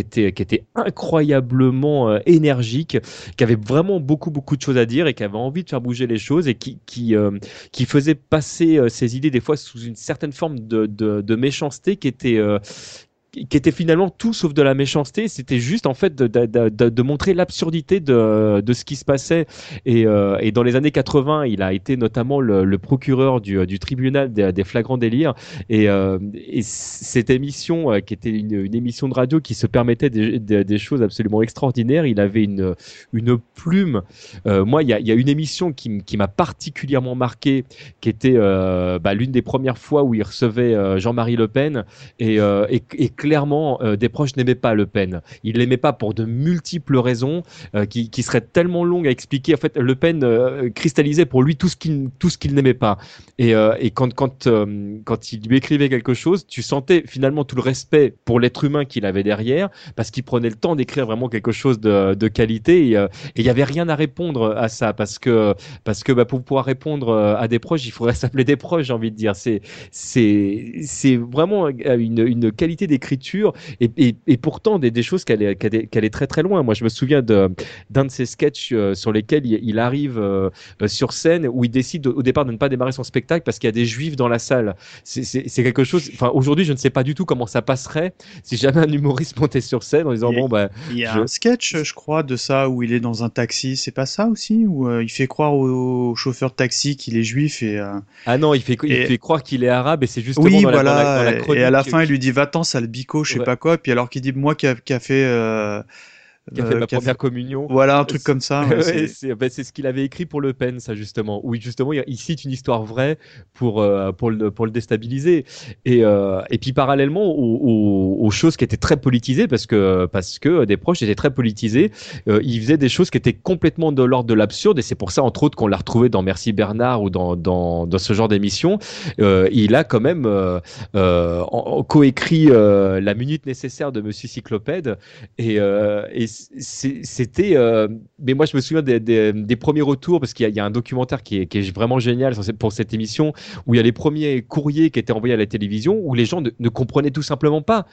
C'est quoi le concept de l'émission? Ce- euh, est-ce que c'est est-ce que c'est drôle? Est-ce que vous vous moquez de nous? Est-ce que et, c'est vrai que toi tu le regardes avec avec tes yeux d'aujourd'hui tu fais putain c'est bien barré j'adore c'est génial etc mais à l'époque il était vraiment précurseur. Ça, ça touche presque à l'humour anglais sous certains aspects. Et euh, il y a beaucoup de Français qui étaient absolument pas prêts à ça. Eh ben, on va s'en écouter un, nous, parce qu'on est prêt à ça. Allez, Ah ouais. parti.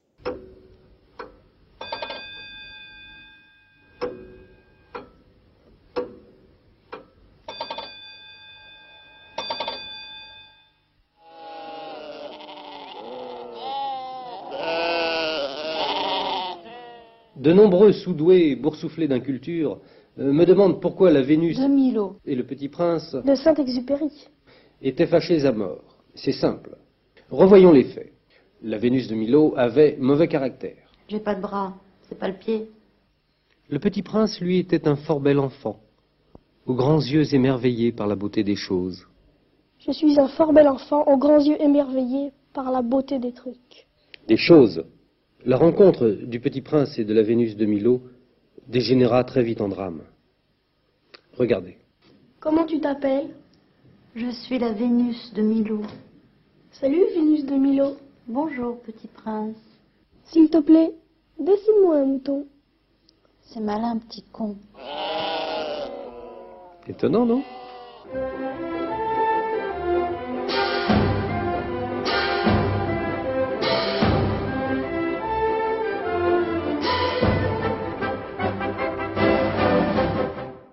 Effectivement, je comprends qu'il y en ait qui peuvent, ne- enfin qui pouvaient ne pas être prêts à cette minute nécessaire de Monsieur Cyclopède. Après, euh, ça a duré quand même euh, un bon moment euh, Ouais, cette ouais. émission et et il y a d'ailleurs de mémoire un très très bon coffret DVD de Desproges qui euh, rassemble toutes ces minutes nécessaires de Monsieur Cyclopède que Tout je ne fait. peux que vous conseiller. Après, j'irai juste un truc dans la série, euh, la série Souvenir. On peut ne pas forcément tout choper et se demander d'où vient le, d'où vient, d'où vient l'omni. Et pourtant, enfin, pourtant regarder parce que moi, je n'étais pas très grand à l'époque, mais je sais que on en, enfin, j'en loupais pas une seule et j'étais mort de rire, même si je comprenais la moitié. Dans le meilleur des cas. vraiment dans le tout meilleur des cas. Et enfin, c'était une telle, c'était un peu, c'était un peu le- dans le même, dans le même style que, que, que, que Merci Bernard. Quoi. Il y avait la moitié du vocabulaire qui me passait au-dessus des oreilles, des oreilles, mais le truc était tellement absurde, ça allait tellement loin, c'était tellement différent de tout le reste que c'est, on pouvait pas faire autrement que de regarder. Quoi. C'est, enfin, moi, je sais que j'étais fasciné par, fasciné par cette émission. Pour la, la, la, petite minute et quelques que ça durait, je pouvais plus décoller les yeux. La, en, en qualité de, de- d'écriture aujourd'hui, quand il se prête à ce genre d'exercice, je trouve que le seul qu'on ait vraiment encore qui se, qui se permettent de- des choses qui vont dans, dans ce sens-là, c'est Alexandre Astier. Et, euh, et, C'est vrai. et, et je, je suis intimement convaincu qu'Alexandre était fan de, de, enfin, est fan de Desproges parce qu'il y a, y a des moments dans, dans certains de ses textes, tu, tu ressens quelque chose. Et je ne peux vous inviter, si jamais vous aimez lire, euh, à, à, à lire euh, les chroniques de la haine ordinaire, parce que euh, si jamais vous avez envie de lire un livre et de le re-relire et de re-relire, parce qu'il y a, il y a tellement de couches et de sous-couches et de sous-couches, et en plus c'est vraiment vraiment drôle si vous avez euh, cette envie de, de rire de l'humour en général, des gens, de l'humour noir, tout c'est, il y a tout dans ce bouquin, c'est génial. Dans ces bouquins d'ailleurs, parce qu'elle en a écrit plusieurs. Et Je, je suis tout à fait d'accord. Astier, c'est vraiment ce qu'on ce qu'on a de plus proche euh, de plus proche de des proches au niveau de la, de la qualité d'écriture. C'est euh, fait des trucs qui sont absolument fantastiques. Enfin, je suis très très fan aussi. Voilà pour. euh, Bon, eh ben écoutez, très, très bien sur euh, sur des proches euh, qui euh, malheureusement n'a, je pense. Alors, est-ce qu'il, si ça avait duré plus longtemps, est-ce qu'il aurait gardé cette, enfin, ce côté un peu cynique et euh, très très particulier, je ne sais pas. Irrévérencieux un peu. Voilà, mais euh, en tous les cas, euh, très Non, très. il, euh, il aurait fait un remix rap avec Love Amour comme tout le monde. hein. Oh là là là. Je m'en balance, j'ai tout d'insouciance, la la la. Euh, Voilà, donc Eh, bien- voilà. voilà, c'est Mister Wiz hein, dans toute sa Donc, eh ben, splendeur. eh ben, ben, Mr. Whiz qui, du coup, pour rester dans, alors je dirais pas Love Amour, mais dans Love Amour. il va, voilà, en- comme on est dans, dans Love Amour, on va, on va y rester. Il aime les bandages. Hein. Voilà, je suis absolument désolé, moi il faut que je vous laisse. J'ai vraiment passé une excellente soirée. Apparemment, TMDJC connaît déjà euh, Love Amour personnellement. Euh, non, on va, on va, on va, on va parler de, on va, on va parler de, de, de Monsieur euh, Colaro. Alors, Monsieur Colaro, euh, c'est euh, au-delà d'un pilote du Trophée Andros euh, dans les années 90. Euh, voilà, c'est comme beaucoup d'ailleurs, hein, comme Bigard, comme enfin tous finalement. Et la plupart des, des vedettes ont fini euh, à- en, en pilote du Trophée Andros. Parce que ça, c'est fort de fruits. Oui. Bah oui. oui, oui, oui, bah oui. Évidemment. Donc, euh, Monsieur Colaro, alors au lieu de faire les malins, Mr. Wiz, euh, parle-nous un peu de la, de la galaxie Colaro et, et de ce côté un peu français moyen finalement, de, ces, émissions populaires qu'il a su nous, distiller avec brio, ou enfin, en tout cas en partie. Oui, euh, la- Colaro, je me faisais la réflexion tout à l'heure. En fait, c'est un peu l'équivalent euh, télévisuel de l'almanach Vermo. C'est à peu près, c'est à peu près du même niveau. C'est la culture, euh, c'est voilà, c'est une certaine culture populaire française. C'est quand même de l'humour très très très très français. D'aucuns diraient très très franchouillard. C'est assez gras. C'est pas toujours de bon goût. C'est moi à titre personnel, je trouve ça rarement vulgaire, mais par contre c'est franchement, ça peut être franchement gras. Et euh, au bout d'un moment, ça commençait, enfin ces émissions vraiment à lui ont commencé en 79 sur Antenne 2, et si on reste au niveau des années 80, bah, il a eu une émission tous les ans, que ça soit sur TF1 ou sur la 5, globalement, euh, une fois qu'il a quitté Antenne 2, et toutes ces émissions sont globalement identiques et euh, il aurait Et, dû des titres, et, des titres euh, à rallonge de plus en plus. Plus, plus ça va, plus il rajoute des, co- des cocos, Des dans- cocos, des, colas, des coques, je- voilà. Les co colari coco show, etc. Je suis intimement convaincu que, que les jeux de Capcom en général, tout ce qui est Street Fighter quelque chose, sont inspirés de, de Colaro pour faire des titres absolument à rallonge. Je Ah, suis intimement faux, convaincu de ça. faux, ouais. Oh là, tu vas loin là quand même. J'ai, là, j'ai Auguste Pignard de la Motte Beuvron et, euh, et euh, Street Fighter, et là, j'avoue que je... T'as vu ce grand écart? C'est un grand écart. C'est un Ah bah faut écart. bien qu'il justifie euh, le fait qu'il s'est incrusté sur un podcast 80s quand même. Ah, alors alors qu'ils de vend toute du jeu vidéo à la base. quoi. C'est vrai, c'est vrai. Non, mais alors, enfin, moi, Alors, je moi, je c'est doute vrai. qu'il y ait un jeu vidéo, euh, qu'il y ait un jeu vidéo Colaro, mais euh, Ah, ça, ça m'am- ça je- m'amuserait. Il n'y a pas un truc Ah non, qui était euh, sorti. la Ah, ça, me Zoubida, dit, non, ça me dit quelque chose avec Colaro et tout sur Amstrad, là, non? Tu J'allais dire. Amiga, mais. euh, Non, non, Ouais, c'est pas, la- ah, l'époque suis- de l'Amstrad, je pense pas. Non, non, non. Ah, je, je, je, je creuserai le dossier. Je, vais creu- je vais creuser. Donc, pour en revenir à, à cette galaxie euh, Colaro, euh, enfin, euh, c'est finalement des, des, des tranquilles, finalement, c'est ce qu'on nous présentait dans ces émissions. Ni plus ni moins, c'était euh, Claire Nadeau euh, dans son lit avec son mari, qui, qui était donc euh, au quotidien en train de, de- d'avoir leurs problèmes. C'était euh, effectivement euh, la, la cicrane et la fourmi euh, pitérique. j'adorais. Ça, mais ça, c'était exceptionnel. D'ailleurs, enfin, je serais bien pour qu'on s'en écoute un petit extrait. Ah de oui, la- de la ah oui, ça, ça me fait Franchement, c'était plaisir. vachement bien. Allez, c'est parti.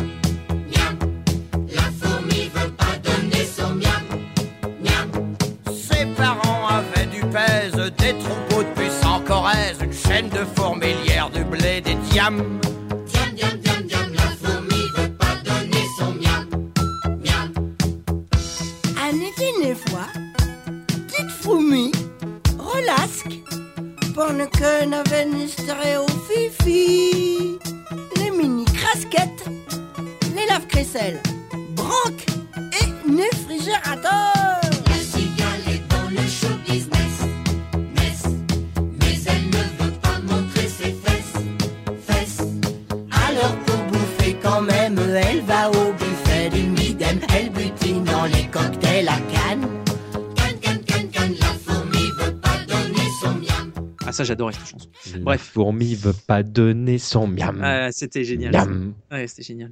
Mamour, Mamour, c'est les bronzes de Krishna. Donc, euh, oui, bah, alors, la, la, la cicrane et la, et la fourmi, c'est, enfin, ouais, voilà, je, je- c'est, non, c'est pour moi un truc euh, qui m'a profondément marqué. Euh, et puis moi, j'aimais bien, quoi qu'on en dise, les, euh, les Coco Girls quand même. Parce que bon bah euh, le classique c'est Sophie Favier qui a démarré là-dedans, c'est bien ça, euh, Wiz. En Certes, on peut le dire. Absolument. Elle Ah faisait oui, aussi oui, des films un peu un peu érotiques, euh, je ne sais quoi, bref, mais elle a surtout démarré dans les dans les Coco Girls. Et euh, j'aimais bien ce- cette espèce de, de- finalement c'est des, des serveuses de, de bar Playboy euh, sans les oreilles de lapin, euh, un peu à la française quoi finalement. Et puis moi, Ah, j'aimais c'est pas- les- le docteur Sinoc et Madame Folding. Ça, je, franchement, Ah je Madame. Folding, Claire Nadeau était ah non non c'est une grande actrice en plus hein. elle a pas fait que Tout à fait. non plus elle a pas fait que heureusement pour elle elle a pas fait que la- les, les, les choses de Il y avait Brie contre Robert aussi. C'était une parodie euh, française de Dallas. quoi. Robert. Et ça, ça, c'est ce qui me, me souvient le plus. Bien évidemment, moi, je suis comme si, enfin, les Playmates, moi, j'étais fan hein, quand j'étais môme. ah non moi j'ai dit les ça- les Playmates un peu moins Moi, les, les, play- les Playmates, c'est un, c'était un moment un petit peu particulier parce que C'était gênant, c'est exactement ça en fait. Tu as toute la famille qui Ah, regarde la gênant. télévision. Là, t'as, la fille euh, qui commence à se déshabiller, etc. Ouais, et forcément, t'es, t'es- t'es- moi j'étais un petit mal à à l'aise, mal à l'époque. euh, ça, ça me titille, tout, etc.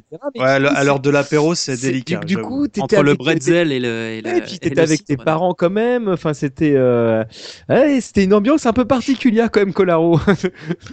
Le, le truc et je me, enfin, je me souviens que j'avais plus ou moins le même, le, le, le- le- la même impression à l'époque. Bah, c'était pas tant le fait du déshabillage qui me, qui, qui me dérangeait. Pas plus, je discutais de ça avec une copine il y a pas plus tard que, que deux jours, qui est extrêmement, enfin, qui était relativement choquée de, de la- vedette de Qui était extrêmement fan de Colaro. non, non, qui était assez, assez Playmates. choqué. euh, non, du tout. Assez avait choqué été de la Playmate. Playmate. Et moi, ce qui me choquait, c'était, enfin, ce qui me faisait bizarre, c'était pas la Playmate, c'était, ils, ils mettaient toujours le truc en scène avec.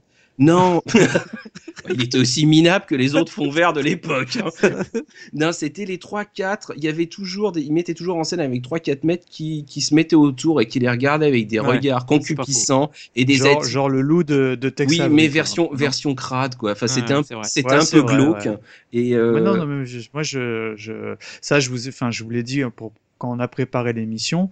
Autant j'ai pris beaucoup de plaisir à écouter, regarder un peu tout ce qui a été nommé jusqu'à présent. Autant Colaro, c'est plus possible. hein, c'est, euh, bah, je, moi, j'ai j'ai beaucoup de mal. hein, je revendique vraiment euh, un peu le statut. euh, tu vois, autant Bigard, c'est beauf, mais c'est euh, c'est de l'humour gras qui fait rire un peu tout le monde parce que c'est du pipi caca. ouais, Et là, je sais pas. hein. Ouais, mais là, je sais pas, Colaro, ça m'a, je sais pas, ça m'a, ça m'a vraiment, vraiment pas plu de. Colaro, ça m'a fait comme toi, le, mais enfin moi, ça me fait le même effet que Bigard. Parce que Bigard, je suis pas client du tout. Et Colaro, je sais que je regardais à l'époque. J'ai même euh, d'époque le 45 tours de, Co- de Cocorico Cowboy avec le générique, la chanson des, des Coco Girls et tout.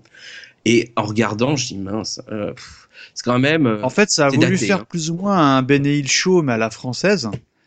Mais euh, c'est culte et ça, ça touchait, c'était fin. Même s'il y avait la, la plémette euh, qu'on attendait tous, mais euh, mais euh, c'était, euh, enfin ça m'a, ja- enfin ça me dérangeait beaucoup moins que qu'un Colaro. C'était quand même assez grave. Le cas, peut-être, euh, peut-être que ce que tu cherches à dire, enfin, tu me dis si je me trompe, mais en tout cas, c'est ce que je ressens, c'est que euh, euh, Benny Hill, c'est- c'est le genre d'humour en fait qui, qui est devenu culte euh, dans, dans son statut, alors que que, euh, que Coco Boy, en fait, ça a vieilli. Donc il y a peut-être un Ah oui, côté, ah bah, euh, y a un ça côté vieux, euh, voilà, hein. c'est ça. euh, du coup, ça c'est resté en- emprunt dans son époque et il y a, y a, c'est difficile à regarder aujourd'hui. Bon, alors, comme, de toute façon, Ah que- oui, oui. comme vous l'avez tous en tête depuis tout à l'heure, un petit coup de la musique de la Plémette quand même. Ah oui. voilà. Allez. Bon, d'accord, mais c'est Ça, moi c'est qui la demande de Wiz. Hein. Allez. Ah oui, oui, Pour toi, j'insiste. pour toi, Wiz. Merci, vous êtes bien aimable.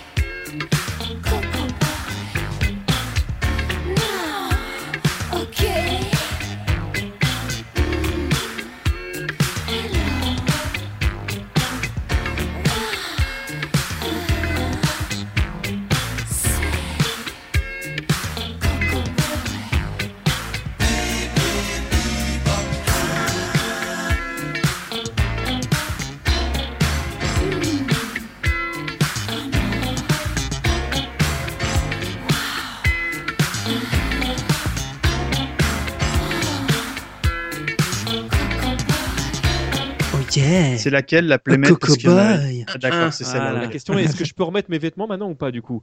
Ouais, c'est. Ah, non, on reste comme ça. Ah, bon, par contre, euh, rhabille-toi. Euh, Ah mince. Que donc, bah, alors, stylo? il faut savoir qu'il n'y a pas eu non plus, il a pas eu non plus que euh, Colari, Super Colaro, Coco Boy, euh, Ultra Street Fighter, euh, Co- Colaro Show. Alpha. voilà, Alpha X plus Beta. Il y a eu également bah, une, une émission à base de, de trucs en plume, quoi, comme dirait euh, Zizi, Jean-Mère. Euh, le bébé de show. Alors le bébé de show, bah, euh, c'est pareil, on va, en- on va s'écouter un petit bout du générique euh, de cette belle émission avant de, de parler de tout ça. Voici le bébé show pour les RI, les socialos, les RPR et les fachos. Et ce sont tous des rigolos. Venez voir tous ces charlots, les intellectuels cocos, les députés des magots. Ils sont tous dans le bébé show. Et voici le. Et voilà. Alors, euh, si juste, juste avant qu'on laisse parler Wiz, parce que je sais qu'il aime bien ce dossier, moi où j'ai halluciné, c'est le bébé de show, c'est un truc que j'avais jamais revu depuis euh, mon adolescence, voire euh, plus, plus jeune. Et le générique, je m'en souviens par cœur. Alors, je pense que mon papa devait être extrêmement fan. Moi, je me souviens surtout des grosses lunettes de Jean Roucas dans cette émission. Parce que ça faisait de la Ah peine, ce pauvre. Et voici le bébé de Et Moi, à show. chaque fois que j'entends le générique, je là. pense au guignol, moi. Ah oui, parce que euh, oui, mais attends. Ouais, ju- justement, c'est l'histoire un peu d'une du- d'une boucle qui n'arrête pas de se reboucler parce que c'est ça a été donc inspiré du euh, du Muppet Show, parce qu'on retrouve des personnages un petit peu euh, un petit peu très identiques. Et euh, le- le- le- la- l'anecdote veut que cette émission-là a été a servi d'inspira- d'inspiration à une émission qui a qui a été créée en Angleterre qui s'appelle Spitting Image Tout à fait. ouais. Et que ce Spitting Image a lui-même servi de base d'inspiration pour la création des guignols de l'info. Donc on a on n'arrête pas de se, on n'arrête pas de s'auto euh, de, de s'auto parodier Et qui ont qui d'ailleurs eux-mêmes parodié, ce voilà. qui ont eux-mêmes parodié les, euh, les, euh, le Voilà. show en les appelant les, les très Les bêtes très shows avec la marionnette de Jean Roucas. Bête show. Ah, je m'en souviens La pas de ça. marionnette de Jean Roucas, c'était un pied. C'était juste un pied Ah, avec des exact, lunettes. c'était un des pied avec des lunettes. Cela dit, c'est pas très loin de la Ah vérité, oh hein. C'est ça. Ah oui. Oh là là, ça c'est le troll ultime, hein, je trouve. hein. Ah ouais, ouais, mais complètement. Et alors, le, le, le bébé de show, c'est pas rien. C'est comme le reste, c'est à l'image de. Enfin, pour moi, c'est à l'image de Colaro. J'étais fan à l'époque. Aujourd'hui, je suis désespéré Ah ouais, parce que ça me fait plus rire. C'est un concours de jeux de mots. Ça va du très mauvais au, au, au, au pitoyable, ou comme il, comme il disait à l'époque, lamentable. Euh, de... Appelez- Appelez-moi Ah, c'est- Dieu. Appelez-moi Dieu. Eh, crac, crac, crac, Écoutez le RPR. Ah, c'est- Crac, crac, crac, crac. Oui, crotte de caniche. euh... Oui, mais, mais en plus, c'est Amadou quand même. J'allais dire avec euh, un Amadou à la baguette quand même. Quand- quand- Ouais, c'est Amadou. parce que. euh, quand, quand même, franchement, euh, il y a quand même beaucoup. Il y a de temps en temps des jeux de mots rigolos, enfin moi qui, qui, me, qui me font encore rire aujourd'hui, mais c'est rare. Genre, je vous ai, je vous ai envoyé un disque, un disque d'époque du, du, du bébé de show où euh, on demande, on demande aux, aux, aux, aux bé- aux bébêtes ce qui, qui pourraient être s'ils étaient une star de la, une star de la, de la, de la variété. Et Mitterrand dit moi si j'étais une star de la variété, hein, euh, je serais Johnny Hallyday parce que quand je parle, à Talibaï. Et bon, celle-là me fait beaucoup rire. Bon, ceux qui ont moins de 35 ans peuvent pas, com- pas comprendre. Je suis pas sûr que tout le monde ait compris la référence là, mais. Mais c'est pas grave. Par contre, je me souviens d'une qui est pour moi la plus mauvaise que j'ai jamais entendue dans cette émission. C'est alors je me souviens plus parce que j'ai pas retrouvé la, la séquence, mais euh, donc il y a deux protagonistes. Il y en a un qui a un genre ballon de foot ou je sais pas quoi ou ballon de basket qui lance ce ballon sur une autre bébête qui le, qui la rattrape. Et puis cette cette bébête là fait oh mais elle est dure cette balle. Et oui c'est une balle à dure. Ça, la... Voilà, voilà. Elle est tellement mauvaise. Il manque que la cymbale là. Il manque la cymbale. Cela dit, j'en ai, j'en ai, j'en entendu des aussi mauvaises dans, dans certains de nos podcasts. Mais bon, après. Oui, oui, on a, on a Voilà, des fois, c'est c'est- finalement c'est. Et euh, c'était Roucas, je crois, qui faisait les Oui. voix des marionnettes, non? En plus, c'est et- et mauvais, mauvais doubleur, enfin. Et puis. Bon, c'est pas le pire, imitateur. c'était pas le pire, mais. euh, il a fait mais- pire après, il a fait des émissions de télé-réalité, mais enfin bref. Voilà. voilà. Oh. Ah oui, il avait fait la ferme célébrité. Non, non, non, en ça. Guyane, pire. Le, c'était la huitième compagnie ou je sais pas quoi là, un truc euh, en Guyane improbable. euh, Enfin bref, Ah, je- va pas c'était- s'é- c'était- ouais. s'étendre sur le dossier. C'était qui d'ailleurs Le Pen dans le bébé de show là d'un coup je... C'était Pen Pen Cassine, Ah non, c'était c'est Pen Cassine, Oui, c'était la, c'était la seule qui était, qui était vraiment nouvelle, entre guillemets, quand elle est arrivée. euh, c'était la nouvelle marionnette qui, qui avait rien à voir avec ce qui se faisait euh, dans le Moped Show, du coup.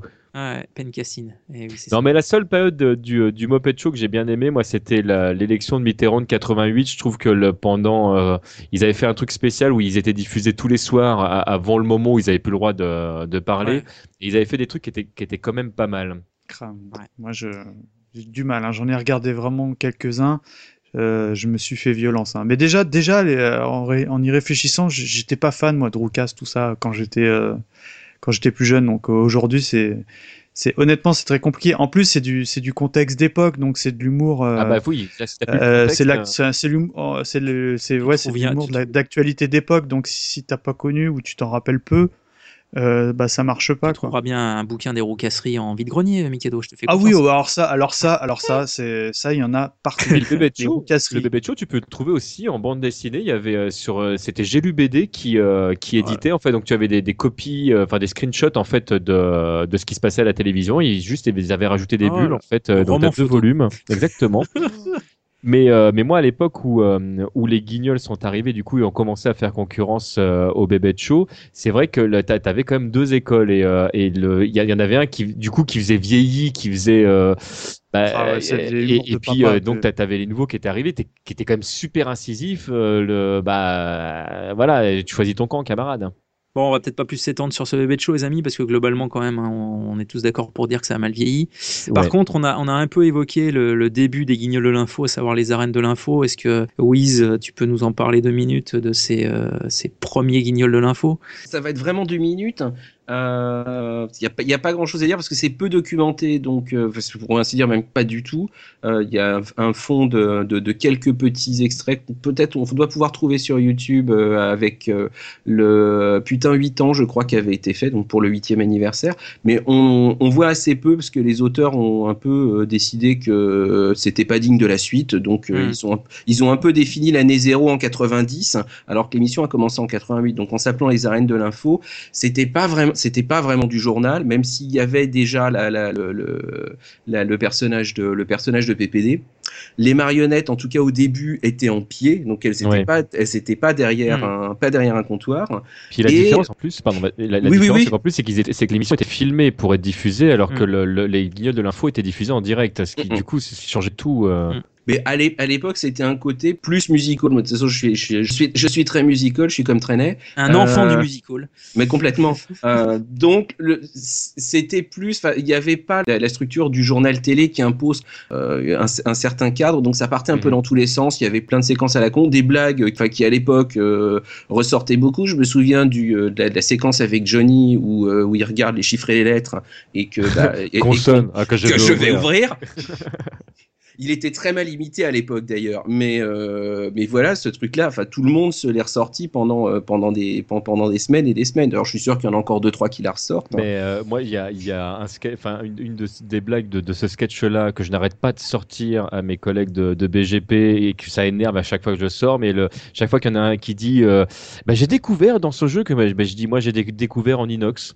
C'est nul, mais ça me fait rire. Et euh, je le sors à chaque fois. C'est très très très bon et ça ça donnait lieu de temps en temps à des séquences un petit peu un petit peu improbables. Je me souviens aussi, c'est là je crois qu'on la trouve sur YouTube d'une séquence où on a Gainsbourg le vrai qui vient rencontrer sa marionnette. Et en fait, il procède à l'exécution de Louis XVI. Donc, on a la marionnette de Gainsbourg avec la perruque, la perruque de Louis XVI, et c'est euh, Gainsbourg le vrai qui va guillotiner Louis XVI.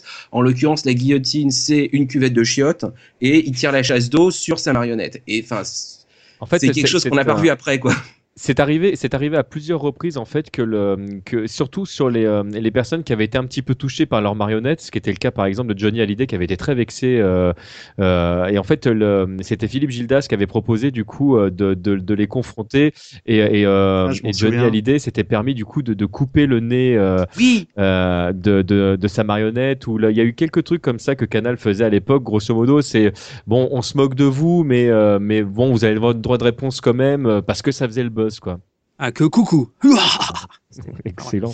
Voilà, la boîte à coucou, ça aussi, on en a mangé pendant des années et des années. Certes, alors qu'avant, il y avait aussi une séance récurrente qui était le jeudi, euh, avec, avec déjà Johnny, qui est quand même resté un peu la tête de turc longtemps, et c'était quand, la séquence quand jeudi, jeudi. Ah oui. Et, et toi aussi, Ah oui, Rachid. Et je me souviens plus de ce qu'il y a derrière, mais je sais que ce truc-là, on se le, pareil, on se le répétait en, en, en boucle, en boucle à l'école, parce que ah, quand je l'ai gelé, je l'ai gelé. Euh... J'aimais bien, quoi. Donc, je Bah, trouve le, le côté fou, Ouais, mais pareil, euh, pareil. foutoir, parce qu'ils se, ch- ils cherchaient un format, ils n'avaient pas encore défini quelque chose d'un petit peu, d'un petit peu structuré, fait que j'ai beaucoup, moi, j'ai beaucoup de tendresse pour cette, pour cette période-là que je, je, je, je, de- je supplie Canal Plus de publier, je sais pas, de faire un ina.fr bis avec des vidéos d'époque, parce que ça me plairait beaucoup d'en revoir davantage. J'ai beaucoup de bons souvenirs de cette, de cette époque. Alors moi, je- enfin, il faudrait que je fouille, mais je dois avoir euh, le, la, la toute première cassette qu'ils avaient fait des, des Guignols euh, en, en VHS. Alors, il faudrait juste que je regarde que je l'ai pas, que je ne l'ai pas perdu pendant le premier déménagement, mais il y, avait euh, donc sur la, la toute première, en fait, t'as as quand même une bonne quinzaine de minutes en fait sur la première partie. Donc tu as le générique des euh, des arènes de l'info qui était radicalement de, différent de ce qu'ils ont fait après. euh, et effectivement, cette, cette caméra pardon montante qui venait vers PPDA, qui était donc Mm. effectivement de, pl- de plein pied, où, où- du coup ça faisait, il était très grand du coup. euh, C'était. euh, Moi, il me faisait peur, du coup, c'était vraiment impressionnant. Non, le- le- il y, il avait le sketch avec euh, les, les euh, c'était comment il s'appelle euh, euh, Rambo euh, qui se retrouvait dans une voiture Dans la- qui- dans la voiture qui voilà. parle. et euh, mais t'es où putain? Et- et- voilà c'est excellent mais euh, il y avait plein de petits sketchs comme ça euh, exactement c'était ouais, vraiment très très sympa Ah non, c'était trop ça. Putain, tu vas la voir ta guerre Ouais, c'est ça exactement Bon.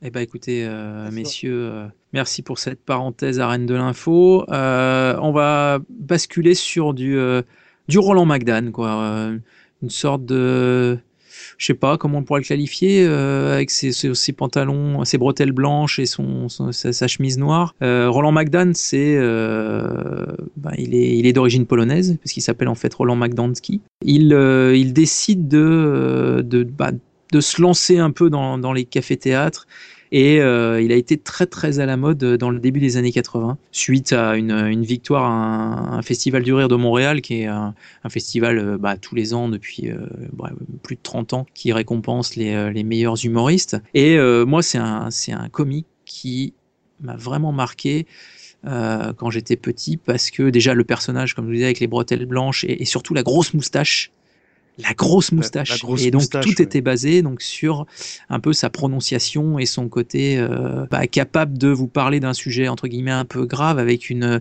une telle prononciation qui faisait que ça en devenait drôle. Donc je vous propose de, de, de s'écouter euh, un extrait de- d'un de ces euh, fameux sketchs, euh, à savoir les organes. C'est parti. Allô, bonjour.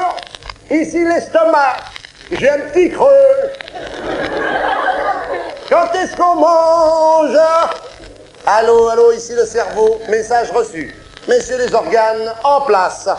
Allô, la bouche, vous m'entendez? Je vous entends bien encore. Attention, je vous signale le passage de neuf durs mayonnaise. Ah. Bonjour, bonjour.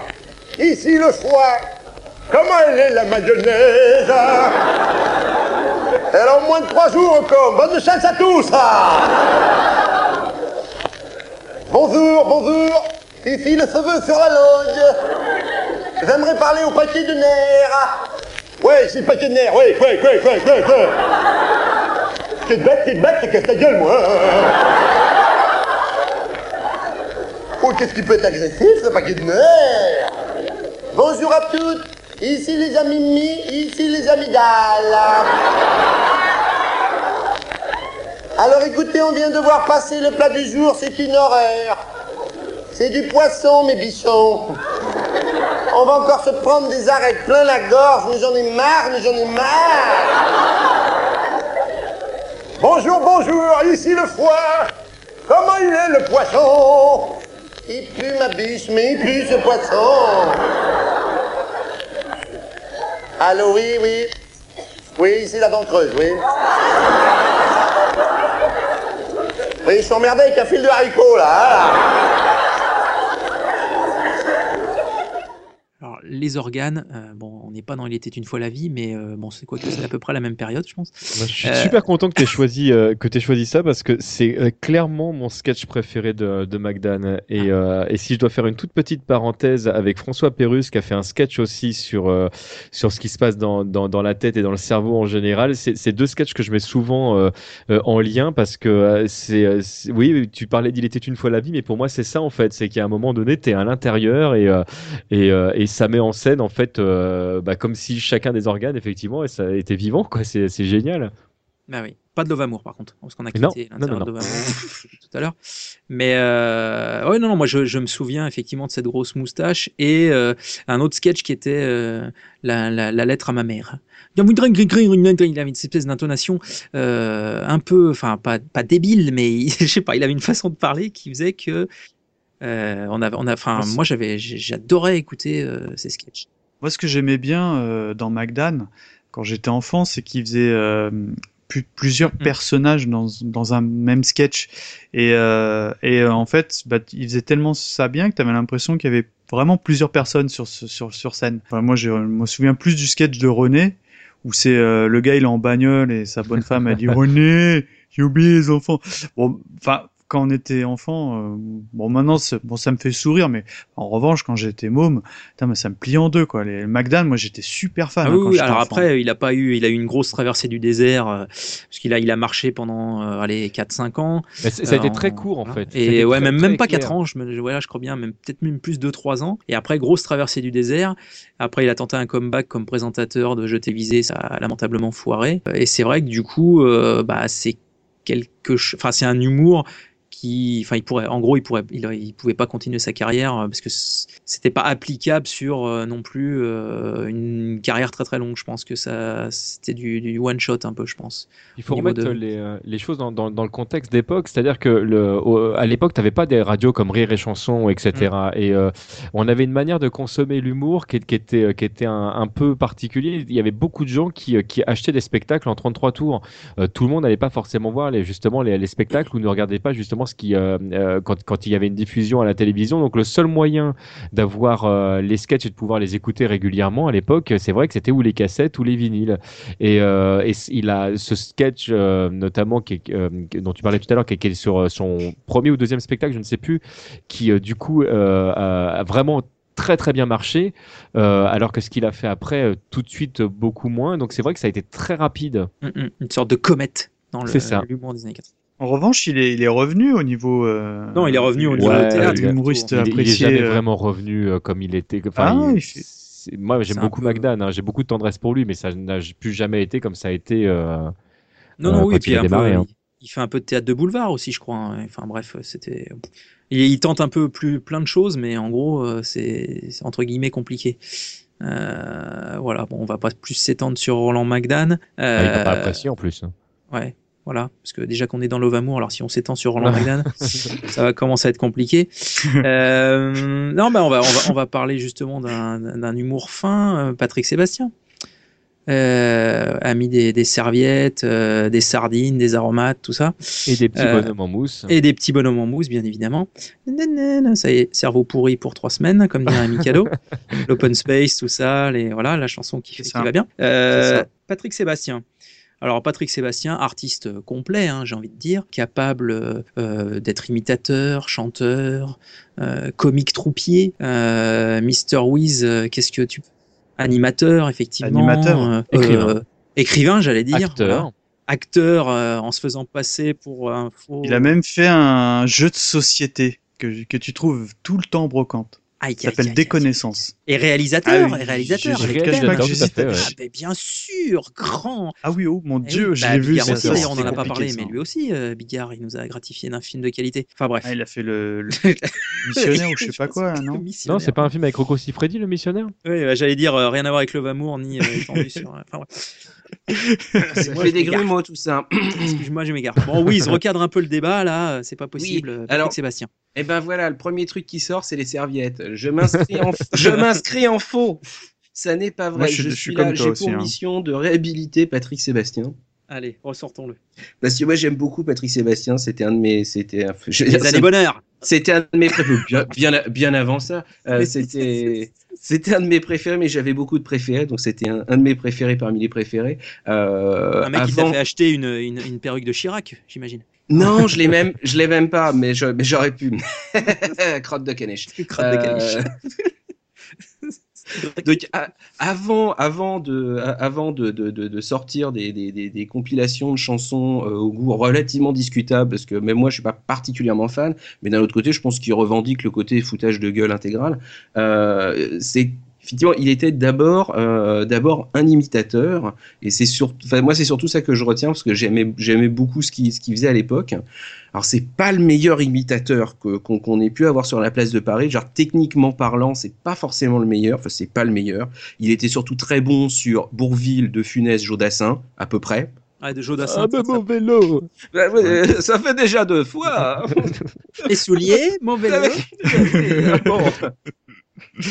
Oui, donc il, il- il faisait, il faisait bien surtout Bourville, De Funès, euh, Jodassin. euh, Il y en a un aussi, ça m'amuse beaucoup quand, quand j'y repense. C'est il, imitait très bien Gérard Lenormand. Mais d'un autre côté, c'est la seule personne qui a jamais eu l'idée d'imiter Gérard Lenormand. c'est ça, c'est exactement ça.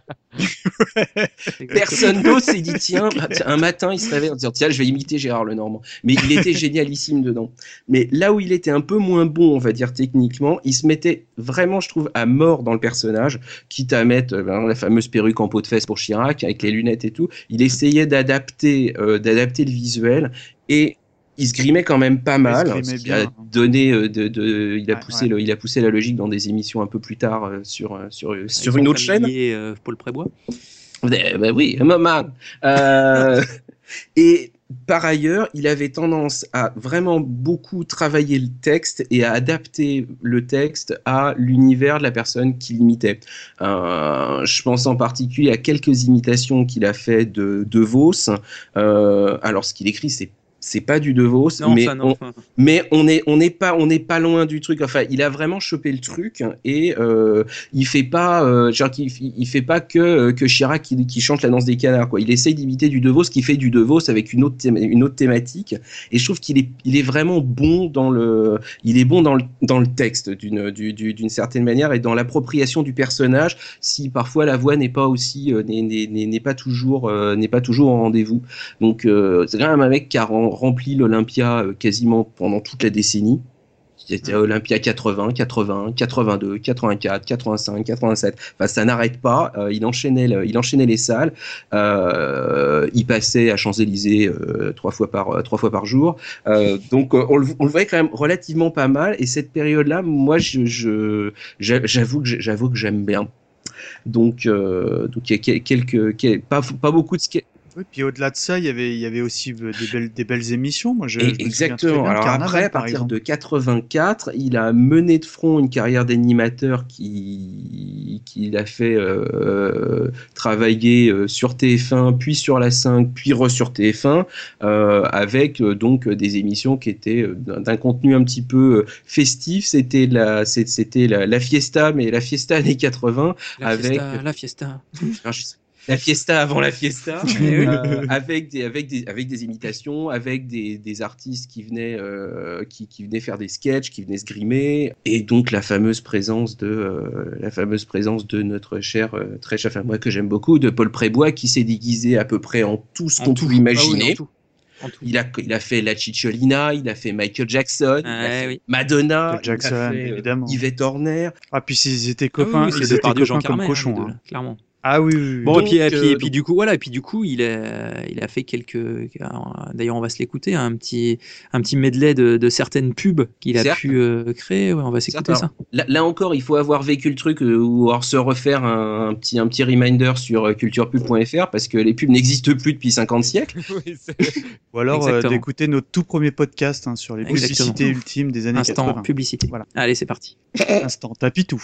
que maire de Paris, j'ai décidé de faire moi-même des publicités et moi-même des imitations. Ainsi, lorsque j'entends Monsieur Barr me dire Je me sens tout mou, mou, mou, je dis il faut l'éliminer.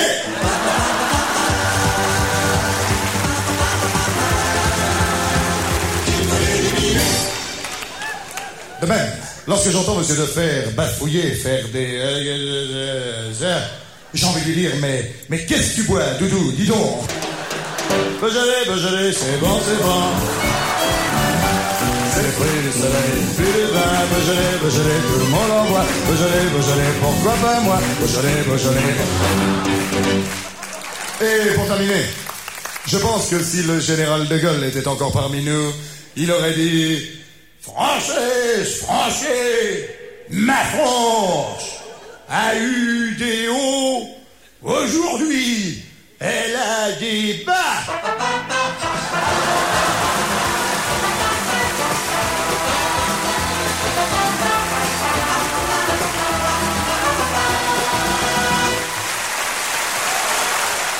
Ouais, les- Arrêtez de parler de tapitouf, ça me rappelle des bons souvenirs. J'en j'en ai un chez moi comme ça. hein. Non. Si, si. T'as un tapitouf Oui. Oh, t'es mon idole, quoi. Tu habites où Je viens tout de suite.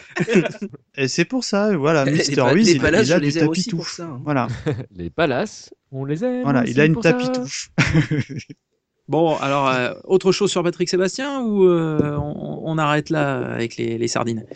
Ju- Juste, juste pour, euh, pour compléter ce que tu disais quand tu disais quand tu parlais de la qualité d'écriture, je pense que Patrick Sébastien font partie des, des, des artistes qui aiment les gens et, et quand tu décidais de grimer quelqu'un et de, de l'imiter, en fait, tu sentais vraiment qu'il qu'il s'était pas juste euh, bon, je vais étudier le truc. Tu sentais qu'il le faisait aussi parce que c'était une sorte d'hommage qui euh, qu'il faisait. Et je pense à la parodie notamment qui- qu'il a fait de, de. Elle est, euh, elle, est, elle est extraordinaire parce qu'il a, il a vraiment travaillé son truc à mort. Tu sentais qu'il aimait l'artiste.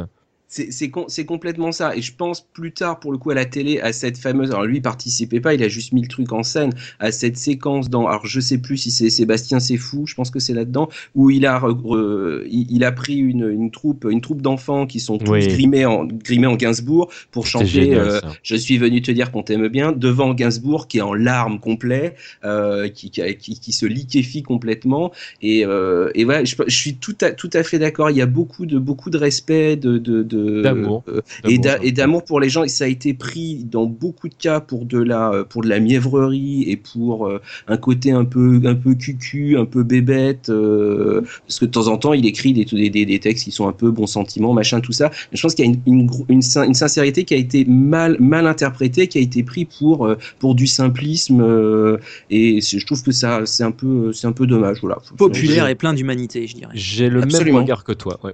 Ouais, moi, c'est pareil, hein, parce que euh, euh, bon, euh, ce qui, ce qui, il est toujours quand même euh, un animateur actif.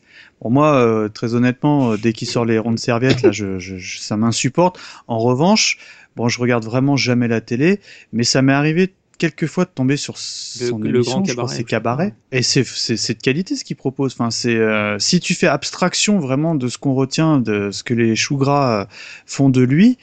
Euh, c'est vrai qu'il propose des choses de, de qualité. Moi, moi, quand j'étais môme, j'étais hyper fan, hein, franchement. Moi, je, je me souviens plus de des carnavals, tout ça, et euh, plus- un petit peu plus récent, il y avait eu le, le Grand Bluff, qui était cultissime à l'époque. C'était un carton Mhm. d'audience absolu pendant X années. Vous savez, c'était l'émission où, il- où il se grimait pour, pour Tout piéger fait, des présentateurs télé. euh, sur, euh, bah, d'ailleurs, il avait, il avait piégé feu euh, Pat- Patrick Roy dans euh, La Famille en Or, en faisant un mec complètement odieux. Euh, à l'époque, c'était, c'était, euh, c'était cultissime, quoi. Enfin, ça l'est toujours. Oui, Euh, oui, oui. Oui, oui, tout à non, fait. ça, ça. Et je crois même qu'il avait Oui, piégé sa à fait. maman en Ouais, ouais, étant ouais. grimé en ça. gendarme ou je sais pas quoi, ça- là, ça un truc comme ça. D'ailleurs, c'est ce qu'il avait exprimé. Il voulait savoir si ses proches pouvaient le reconnaître. Moi, j'avais toujours l'impression qu'on le reconnaissait, mais bon, après. Et ça, je moi- me disais, mais c'est Patrick Sébastien. C'est parce que tu sais. Parce que Euh, tu le bah sais, bah oui, quand tu le sais.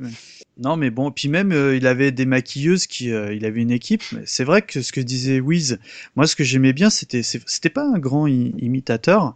En revanche, au niveau euh, cosmétique, euh, pour moi c'était le top parce que euh, il arrivait vraiment à, avec son équipe euh, de, ma- de maquilleurs, maquilleuses, à, à se vraiment à grimer le plus proche possible euh, du personnage qu'il incarne. Évidemment, tu, tu vois bien que c'est pas lui, mais ça reste, ça en devient crédible entre guillemets. Et c'est ce que j'aime bien moi chez cet artiste. Bon, il le fait plus trop, sa limitation, c'est même plus du tout son fond de commerce, mais euh, mais euh, parce que bon, il a arrêté à la pub Justin Brideau, je pense. Là, il a dit c'est bon, Bah, j'arrête. c'est dommage, on a quand même fait, enfin moi, à mon sens, on a quand même fait infiniment plus mauvais euh, dans, dans, la, dans la période. Euh, Oserais-je Ah oui. citer André Lamy euh, oui, puisqu'on- cité tout à l'heure, mon Dieu. puisqu'on en- puisque puisque tu en parlais tout à l'heure, Eh donc oui. voilà, euh, André Le Lamy. Belge. euh, oui. Le Belge. Donc bon, franchement, euh, voilà quoi. Ah, mais je suis assez content quoi, que dans ça, notre émission, on, le- on le réhabilite parce que malheureusement, on retient que les trucs, à- faut être honnête, très très beaufs qu'il peut faire euh, euh, en plus de ces trucs, de ces émissions et Je ces produits de qualité. Quoi. Et la, la- quand même, la, je crois la toute dernière, ultime émission, je regarde toujours au même truc, mais de, euh, de vraies émissions de musical encore sur le service public. euh, Enfin, ça existe plus nulle part. C'est Ah ouais. c'est anachronique. Bah, presque, c'est- y a que- tellement lui, hein, tellement ça vrai, existe plus depuis Et 50 pourtant, siècles. ça continue à péter les records d'audience. Ouais, hein. mais- Le, le gars nous a sorti Shirley et Dino. Et, et, et puis, Oui, et non, mais après, voilà. non, moi, mais je- pour te ouais, dire que bon. dans son émission. voilà. Ouais, mais c'est de qualité. Je veux dire, c'est, il en a lancé quelques-uns. C'est lui qui a lancé, euh, d'ailleurs, euh, Di- Didier Gustin. C'est lui qui l'a lancé. D'ailleurs, je trouvais qu'il imitait, c'était, euh, à l'époque, c'était un bon imitateur. Ça, mais lui, Ouais, c'est ouais, plus période imitait 90s. hein, vachement trouve. bien Patrick Bruel. Ah, peut-être, je sais plus. Il faisait, d'ailleurs, il faisait aussi Sébastien. Oh, c'est génial. Il a, il a pas été dans les guignols à un moment aussi Bah, bien sûr, si je te souffle dans le poireau, je Ah, parie que les Euh, ouais, lui, lui, il, il était pas, il était pas trop dans la boîte à con. La boîte à con, c'était vraiment le, le, le trio de tête de. C'est génial. Ouais, ouais. Non, c'était énorme. Hein. Tant de cerveau disponible, tout euh, ça. Juste pour terminer voilà. avec le petit bonhomme en mousse, parce que moi, c'est vrai que je suis pas super fan de, de- des chansons comme ça. Le, le- c'est pas, je, suis, je suis pas client de, de, de tout ce qui est euh, les, les trucs que, que tu vas retrouver dans les mariages ou Ah les, euh, c'est- voilà. Mais j'ai j'ai une affection particulière pour ce morceau parce qu'à chaque fois que je l'entends, je pense à Sylvain Muller de Caméra Café, qui est, qui est interprété par euh, Alexandre Pell, et, et, euh, et j- j'adore ce personnage. Et sa chanson préférée, du coup, c'est le petit bonhomme en mousse. Et voilà, je, à chaque fois, je, je ne peux pas m'empêcher de penser à Caméra Café quand j'entends ce morceau. Je pense plus quand le morceau. il Enfin, et tourner les serviettes, c'est quand même la seule chanson où j'ai vu ma grand-mère qui avait 85 ans à l'époque euh, tourner sa serviette à pareil à un mariage ou un truc. Ah, mes respects. Vous- Et là, je me suis dit, ah ouais, le gars, il a quand même réussi à être très très euh, mainstream, comme on dit. Du grand Enfin bref. Bon, bah, euh, on va pas quand même pas. se- Xylophone. On, on va, on va pas se passer un extrait. Non, on va pas se passer. On a, non, c'est pas obligatoire. La chanson, tout ça, tout le monde l'a déjà dans la tête. Bon, bah écoute, TMDJC, on va, on, on va parler des nuls parce qu'on peut pas, on peut pas décemment parler de l'humour des années 80 sans parler euh, des nuls et plus particulièrement d'un pan de la carrière des nuls, à savoir euh, Objectif Nul. On va s'écouter le générique déjà. Allez, c'est parti.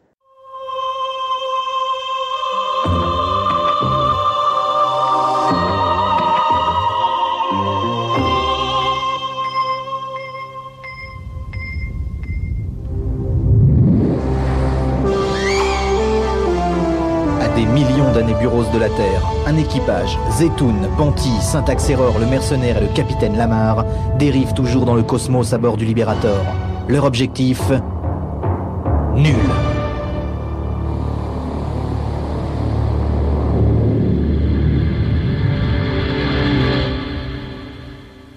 Alors oui, objectif nul, euh, univers euh, assez barré euh, entre la folle histoire de l'espace et je sais même pas à quoi on peut comparer ça, mais est-ce que tu peux nous, décrire un peu le pitch et le pourquoi du comment de cet objectif nul?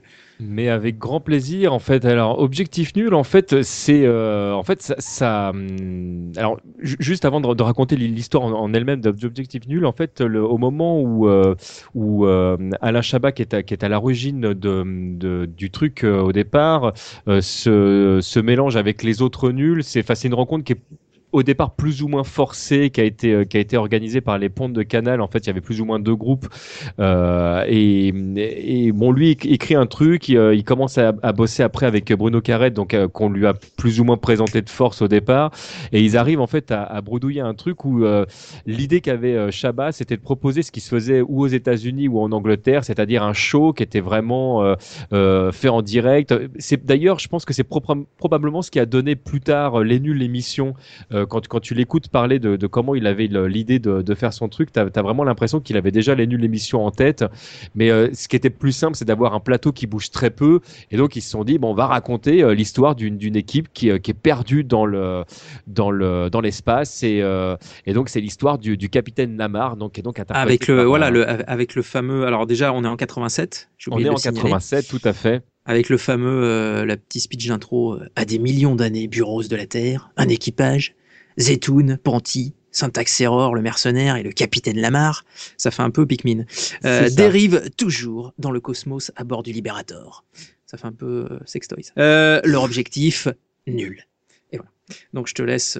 euh, Et, en fait, on, va découvrir tout ce qui fera le sel des, euh, des nuls après, parce que tu as déjà des fausses pubs à l'époque, tu as, des fausses bandes annonces de, de films, et tout ça, donc avec un fil rouge qui est à chaque épisode, il se passe quelque chose. Donc il va y avoir une, une, euh, une situation, et, et dans, dans, cette, dans cette série, tu vas, enfin, tu vas découvrir ou redécouvrir des gens qui vont faire euh, pareil des, euh, des apparitions au même titre qu'ils le feront plus tard dans les nuls émissions. Tu as, Richard Gottener qui fait une apparition, euh, tu as Philippe Risoli, tu as, as plein de gens qui viennent comme ça. Il y, en a- y a, même une. euh, euh, à un moment, il y a Maître Capello de, mémoire qui, euh, qui fait un passage. Enfin, le, c'est, c'est super rigolo parce qu'en fait, ils sont dans des, dans des emplois à contre-courant, et, mais tout en faisant référence à ce qu'ils sont dans la vraie vie. Et, et, et l'humour est très. c'est- en fait, c'est un humour qui n'existait pas vraiment à l'époque en France parce que ça s'inspire vraiment de l'humour anglais, mais c'est clairement de l'humour français. Et, du coup, ça fait un mélange un peu particulier. Et c'est vrai que moi, quand j'ai découvert euh, Objectif Nul, moi, ils, m'ont fait voyager parce que euh, j'étais, jeune à l'époque. Ça, ça, on m'emmenait dans l'espace, etc. C'était drôle. C'était vraiment irrévérencieux parce qu'on on, on se permettait de dire des choses. euh, Il y avait des gros mots. Il y avait, on parlait de caca à l'intérieur. Pour moi, ça me faisait beaucoup rire quand quand j'étais jeune. Et et, et c'était joué de manière ultra stoïque. Donc vraiment comme, comme les Anglais savent le faire, ou, euh, ou des, des situations totalement euh, absurdes, où tout d'un coup ils vont se mettre à jouer une scène comme s'ils étaient dans un film, alors que tu sais que c'est déjà euh, filmé, parce que c'est des acteurs. Mais non, mais c'est pas grave, en fait ils vont, euh, ils vont changer, comment et je trouvais ça absolument extraordinaire. Et du moment que j'ai commencé à regarder Objectif Nul, j'ai jamais lâché les nuls, parce que c'est, ça fait partie des, des- des humoristes et de ce qu'ils ont fait après, qui, qui, qui, voilà, qui m'ont toujours touché d'une manière ou d'une autre. Carrément. Euh, alors après, euh, moi, ce que je me souv- enfin, ce dont je me souviens particulièrement dans ce, dans cet objectif nul, parce que j'ai pas regardé non plus euh, outre mesure, c'était, il y avait l'inspecteur Barrick. Ah oui. Notamment, et, et, et surtout le, le design du vaisseau. Moi, j'aimais beaucoup le, le design du vaisseau, qui s'apparentait beaucoup au vaisseau dans, dans Alien, effectivement. Et après, moi, ce qui me dérangeait, c'est que par moment, ça attaquait un peu trop des films que j'adorais. Du coup, euh, ça écornait un peu, euh, comme tu le disais, euh, plein plein de références, plein plein de choses connues à l'époque. Et je sais que moi, par exemple, la folle histoire de l'espace avec Yob Solo et compagnie, étant un- assez fan de Star Wars, ça m'a fait rire, mais sans plus. Voilà, donc c'est vrai que Tu t'étais- senti touché. dans- voilà, c'est ça. Et, et, et, et, et très honnêtement, moi, c'est pas ce que je préfère des nuls. Objectif nul. Après, c'est, ça n'est que mon avis. Ah mais cha- chaque, euh, chaque période des nuls est super intéressante pour des raisons diverses et variées. Mais j'ai vraiment beaucoup d'affection pour cette euh, période-là. Les- Et d'ailleurs, tu, tu trouveras beaucoup, euh, bah, je parlais de, de Sylvain Muller tout à l'heure, tu vas trouver beaucoup de, de, de- d'humoristes qui, qui feront après des choses comme les nouveaux, je sais pas si vous vous souvenez des nouveaux, mais, euh, mais ils ont beaucoup travaillé du coup avec, euh, avec les nuls à l'époque, dans des sketchs justement où ils parodiaient euh, Clint Eastwood. euh, euh, ils, font un sketch absolument hilarant de deux flics à Miami. Mais ce, sketch, il est, génial. C'est, entendez par là deux flics amis, amis, et, euh, c'est- c'est excellent, c'est excellent. Et donc, euh, dans la parodie Clint Eastwood, t'as, t'as, t'as- t'en as un qui fait Ah, il pue, il est dégueulasse. Et l'autre, il répond un truc qui est complètement con, mais qui me fait vraiment rire, qui fait Je pue peut-être, mais j'ai un gros flingue. et voilà, y- tu peux pas tester, c'est tout. C'est- ça, c'est- C'est c'est con, mais ça fonctionne terrible quand même. On s'étend pas plus sur, euh, sur les nuls. Non, après, On il va- partir dans les années 90 et, et- et la Voilà. guerre qu'il y avait entre les nuls et les inconnus. Perso, j'ai les nuls, euh, c'est euh, j'ai connu euh, ce que tu dis, j'ai connu. Euh, par contre, l'objectif nul, je suis passé complètement à côté. Moi, ce qui m'a fait vraiment découvrir les nuls, c'était euh, bah, la fameuse cassette qui se distribuait, la, la cassette des pubs avec un livret sans, sans pins ou un truc comme ça. Cette cassette, je l'ai vue mais 10 milliards de fois à Ouais, l'époque. tout à mais fait, bon, ouais. là, c'est plus dans les 90s. Ah, c'est culte. Mais ça reste euh, cultissime. tu aimes les, les, les princes avec des poils sur le torse? Oh oui, prince Ouais, Prince Bip Ça, c'est Bon. pareil, je sais pas si ça passerait très très bien aujourd'hui à la bon. télé. Ah ouais, Ah, non mais t'imagines comme c'est irrévérencieux à, à souhait quoi. Enfin, Vous, vous- Fontaine vous- vite. Vous perdez vos dents. Vous commencez à perdre vos légumes. Ah bon, vous commencez à perdre patience. Ah, Remarquez, je vous comprends. Bon, vous Lui, partant, c'est les le gars. Mac. Ça, là, je peux- C'est ça, Bon, ouais, je, préfère le, le- bon. le comité de défense de la main, plus bel outil donc par Bravo. Ah oui. Après, c'est chacun son truc. ça, ça et, le-. Enfin bon. et la, et la, la crème de jour à base de compagnons de la chanson. Merci. Désolé. Bon, et ben Mister Pardon. Wish justement. Si. On va parler, on, on va parler de, bah, de Michel Leb. Allez, euh, opération réhabilitation. Ah, Opération. Alors euh, ap- après Patrick Sébastien. Ouais, euh, juste vous faites là, Sébastien, du Après, boulot. Michel Leb. Est-ce qu'il y a un moment donné où vous tapez Coé pour voir Enfin, je veux savoir si vous arrivez à pousser le vis jusqu'au bout? Alors, euh, attention, Michel Leb, petite affection particulière sur Michel Leb, j'y reviendrai un peu plus tard. Mais il faut savoir que Michel Leb, dans les années 80, a eu une grande carrière. Il faut le savoir. Car qui a oublié les pubs pour les bégons? Qui a oublié les accents, certes un peu racistes, certes un peu caricaturaux, de euh, Michel Leb dans ses fabuleux sketchs? Bah, dont on va commencer par s'écouter un petit medley à base d'espagnol et autres. C'est du coup, oui. Estando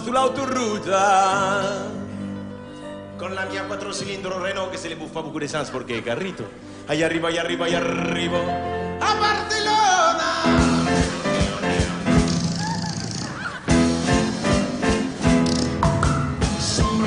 son mi corazón Mi corazón. Mi corazón.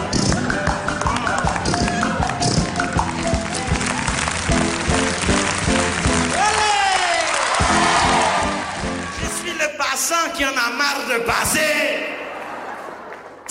Une épicerie de merde là-bas. Bonjour, monsieur Levander. Bonjour, monsieur l'acheteur. Alors, qu'est-ce que tu veux? Calme-toi. Monsieur Levander, je voudrais 3 kilos de pommes de terre. Ah, et ben voilà. Alors, est-ce que tu as les bouteilles vides? Entrez, entrez, dit chez nous, plus on est de fous, moins il y a de riz. enfin, nous avons toutes sortes de marques. Sanyo, Sansui, JVC, Itachi, partout. C'est très bien, c'est très joli. c'est ni bon, ni mauvais. Ah, voici le rayon des vélos. Ça, c'est un vélo merveilleux avec la photo de notre impérissable champion. I, non. Touche pas à mon pote, tout ça, les associations, euh, Harlem Désir. Bref, euh, les années 80. euh, Et la mais non. Zoubida. Michel Leb était là. Faut, faut quand même, pour ça, comme, comme ça avait déjà été dit à plusieurs reprises pour le reste, aussi se remettre un petit peu dans le contexte. Il faut, il faut pas regarder, euh, il faut pas écouter les sketchs de Michel Leb comme certaines personnes relisent Tintin au Congo. Oui, ce que j'allais dire. Voilà, Ah, c'est ah, exactement hein, la comparaison que j'allais faire. Tout- toute pincette, euh, toute pincette mise à part, ou des, des folies furieuses du style de, je crois, euh, Whoopi Goldberg qui attaque euh, le, le personnage de, le personnage de la mama, euh, de la mama euh, de couleur dans les Tom et Jerry parce qu'elle trouve que c'est un élément raciste. Euh, bon, donc faut vraiment voir le truc. C'était pas, euh, c'était juste un peu satirique, c'était juste un peu poussé, mais c'était humoristique. C'était pas de l'humour le péniste à l'époque. Même si aujourd'hui, euh, d'aucuns, d'aucuns le, le, le, le rangeraient à la droite de, de, de Monsieur Maigret, euh, à la droite du père. Je sais pas quel est l'œil, euh, quel est l'œil N'est-ce. Hein? Non, mais pour aller, pour aller complètement dans ton sens, je crois que c'est Mika qui partageait il y a, il y a pas longtemps euh, dans, dans un podcast justement que le, sur le- la compile des Tex Avery, euh, il, il manquait des sketchs parce que du coup, euh, il y en Exact, avait qui étaient effectivement tendancieux. Et ben, je trouve ça un petit peu dommage parce que c'est. c'est euh, En plus, c'est mes préférés, Comme moi. tu dis, en fait, il y a un moment donné, il faut remettre les choses dans, dans, dans un contexte et, et, euh, et à censurer ou à s'auto-censurer sur ce genre de choses. Euh, je trouve que c'est comme, enfin, tu, tu rends pas service en fait à, à la, à notre culture dans le sens où euh, il y a un moment donné où effectivement, euh, bah, aujourd'hui c'est comme ça parce qu'on a compris certaines choses, parce que c'est pas rigolo de blesser les gens ou etc. Mais pour en arriver là, on est passé par telle étape et telle étape et on n'a pas été parfait tout de suite. Et il faut remettre les choses dans le contexte. Et effectivement, c'était les standards de l'humour à l'époque. Au-delà, au-delà du côté un peu accent improbable, euh, Michel Leb, c'était quand même un peu le beau gosse des années 80, tu vois. C'est pas seulement, pas seulement. C'est Michel le Leb, séducteur, quoi, tu vois. Michel Leb, Bah, avant, D'ailleurs, il, joue dans le séducteur en ce moment. Voilà, plus un Michel, séducteur. Michel ouais. Leb, avant tout, c'est le Jerry Lewis français, C'est vrai, exact, exact. Le, sketch de Jerry Lewis. ouais. Exactement. Donc ouais, voilà, exactement. parce qu'il a repris, bien entendu, il a fait pas, il a fait pas mal de reprises en fait dans son, euh, dans, dans, dans son parcours. Le fameux, le fameux sketch de la machine à écrire Mm. de, de Jerry Lewis. Ce fameux sketch, je ne sais pas trop comment il s'appelle, mais euh, qu'il a fait dans pas mal de, dans, dans pas mal de cadres et dans pas mal d'émissions, de ces espèces de lip dub sur, euh, sur de la musique, sur du jazz, euh, big band, où en fait il mime le, le, le, le mot que feraient les différents instruments. Je sais pas si ça vous cause ou pas si, du ça tout. me pose, mais je sais plus le nom de ce, effectivement. C'est impossible oui, de oui. trouver euh, de trouver le nom de, de mais ça il l'a décliné un certain nombre de fois Euh, il a euh, repris le fameux sketch des accents qui est pas du tout de qui est pas du tout de lui hein, qui est une reprise d'un sketch américain pas de Jerry Lewis mais euh, mais aussi un sketch d'époque et puis pe- petite anecdote rigolote euh, il a donc il a joué euh, il a il a repris une pièce de Robert Lamoureux qui s'appelle le, Le tombeur à là où Jerry Lewis a tourné dans un film qui s'appelle Le tombeur de ces dames donc il y a plein, là encore, il faut être plus parallèle. Il y a plein de, il y a plein de parallèles entre entre les deux. Pièce qui joue encore aujourd'hui. Qui et Au que- théâtre des nouveautés. Absolument et que j'encourage. Franchement, j'ai vu, j'y suis retourné. C'est une de mes pièces euh, fétiches et je trouve que ça marche globalement toujours, euh, toujours bien. Il manque Elisa Servier dedans. J'aurais, parce que j'adore Elisa Servier. Et je me suis toujours dit que dans les années 80, s'il y avait pu y avoir Elisa Servier avec Michel Leb dans le tombeur, enfin bref, ça aurait été bien. Puis au- au-delà de ça, Leb, euh, moi, parce que comme je vous dis, j'ai toujours baigné dans un environnement jazz de par euh, la profession de mon papa. Euh, lui, c'est un fou furieux de music hall et de jazz. Et euh, c'était pas rare que, euh, quand mon père m'emmenait voir des concerts, qu'on le croise, tu vois. Parce Et- que le gars, il, a, il a un jeu, il plus, a, il il a chante plus qu'un très, jeu de très voix bien. et dans ses dans ses spectacles, euh, il finissait toujours Ah un moment il ou un autre très, par, très euh, bien, par, hein. par chanter et, et ça passe, ça, ça, ça passe diablement bien quoi. Il a, il aurait pu faire aussi une carrière de une carrière de crooner si c'était pas légèrement passé de mode à l'époque. C'était pas ce qu'il y avait, c'était pas ce qu'il y avait de plus euh, de, de plus porteur. voilà. quoi. Bing Crosby, il était un petit peu, euh, il était un petit peu au père Lachaise quoi. Donc le monsieur, il a fait quelques quelques spectacles, un certain nombre de un certain nombre de sketchs. Donc euh, non, je vais pas dire tout le monde se souvient, mais si tout le monde se souvient. Et il a assez rapidement embrayé sur le euh, sur le boulevard. Donc la première pièce étant euh, étant le tombeur. Porte qui claque, amant dans le placard, et Eh on oui. y va, et c'est parti. Boum, boum, boum, boum, Euh, mais il en a, il en a fait un, gros, un gros paquet, un gros paquet d'autres. Euh, donc le, le- dans les années 80, il a fait encore de mémoire euh, ténor, et ensuite il a fait trois partout, mais je, je sais pas si trois partout c'est pas. Ah, je crois que Non, dire- je non, crois non, non, non, chose, Love Amour est rentré chez Pardon. elle. Oui, avec Roland McDan. Avec Roland McDan. Laisse-les où ils sont. Et sa moustache. Attention, à ça qui- remonte. Eh oui, c'est ça. Donc vois, on laisse la moustache de Love Amour. Euh, dans ces trois partout où il joue trois rôles différents, euh, même même quatre pour le coup, mais je sais pas si c'est pas 90. euh, Non, c'est plus dans les 90s, ouais. Ah oui, exact, ça me revient. Oui, là, ils sont, il fait trois euh, Et- euh, personnages. Mais Oui, non, ça, me- ça me non, dit quelque c'est chose. Il le n'y avait film pas eu un film parlé, aussi là, des, des- euh, des- Euh, Mikado, c'est toi qu'on a parlé là, le film américain où le l'acteur là qui a des clones, tout ça là, comment c'est là Oui voilà, mais mais, Mais non, c'est ça- Multiplicity. Ouais, non, mais c'est.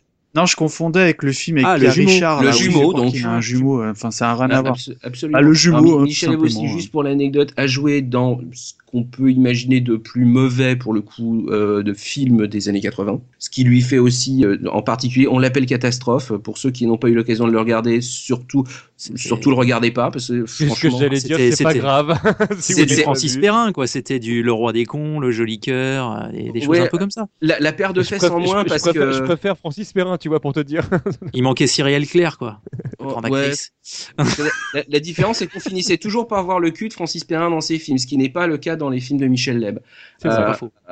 Et, ça, et franchement, non, c'était très très mauvais. J'adore Michel Leb, mais ses films sont mauvais. Ça lui fait aussi euh, un parallèle avec euh, avec euh, Jerry Lewis, qui a lui aussi tourné dans un navet français des années 80, euh, dont le, le, le nom l'a fait passer pour un acteur qui aurait pu tourner avec le Amour. Le film étant Par où t'es rentré, on t'a pas vu sortir. Donc non, il y avait un pas très Rocco. classique. Je le cite Rocco dans nos podcasts.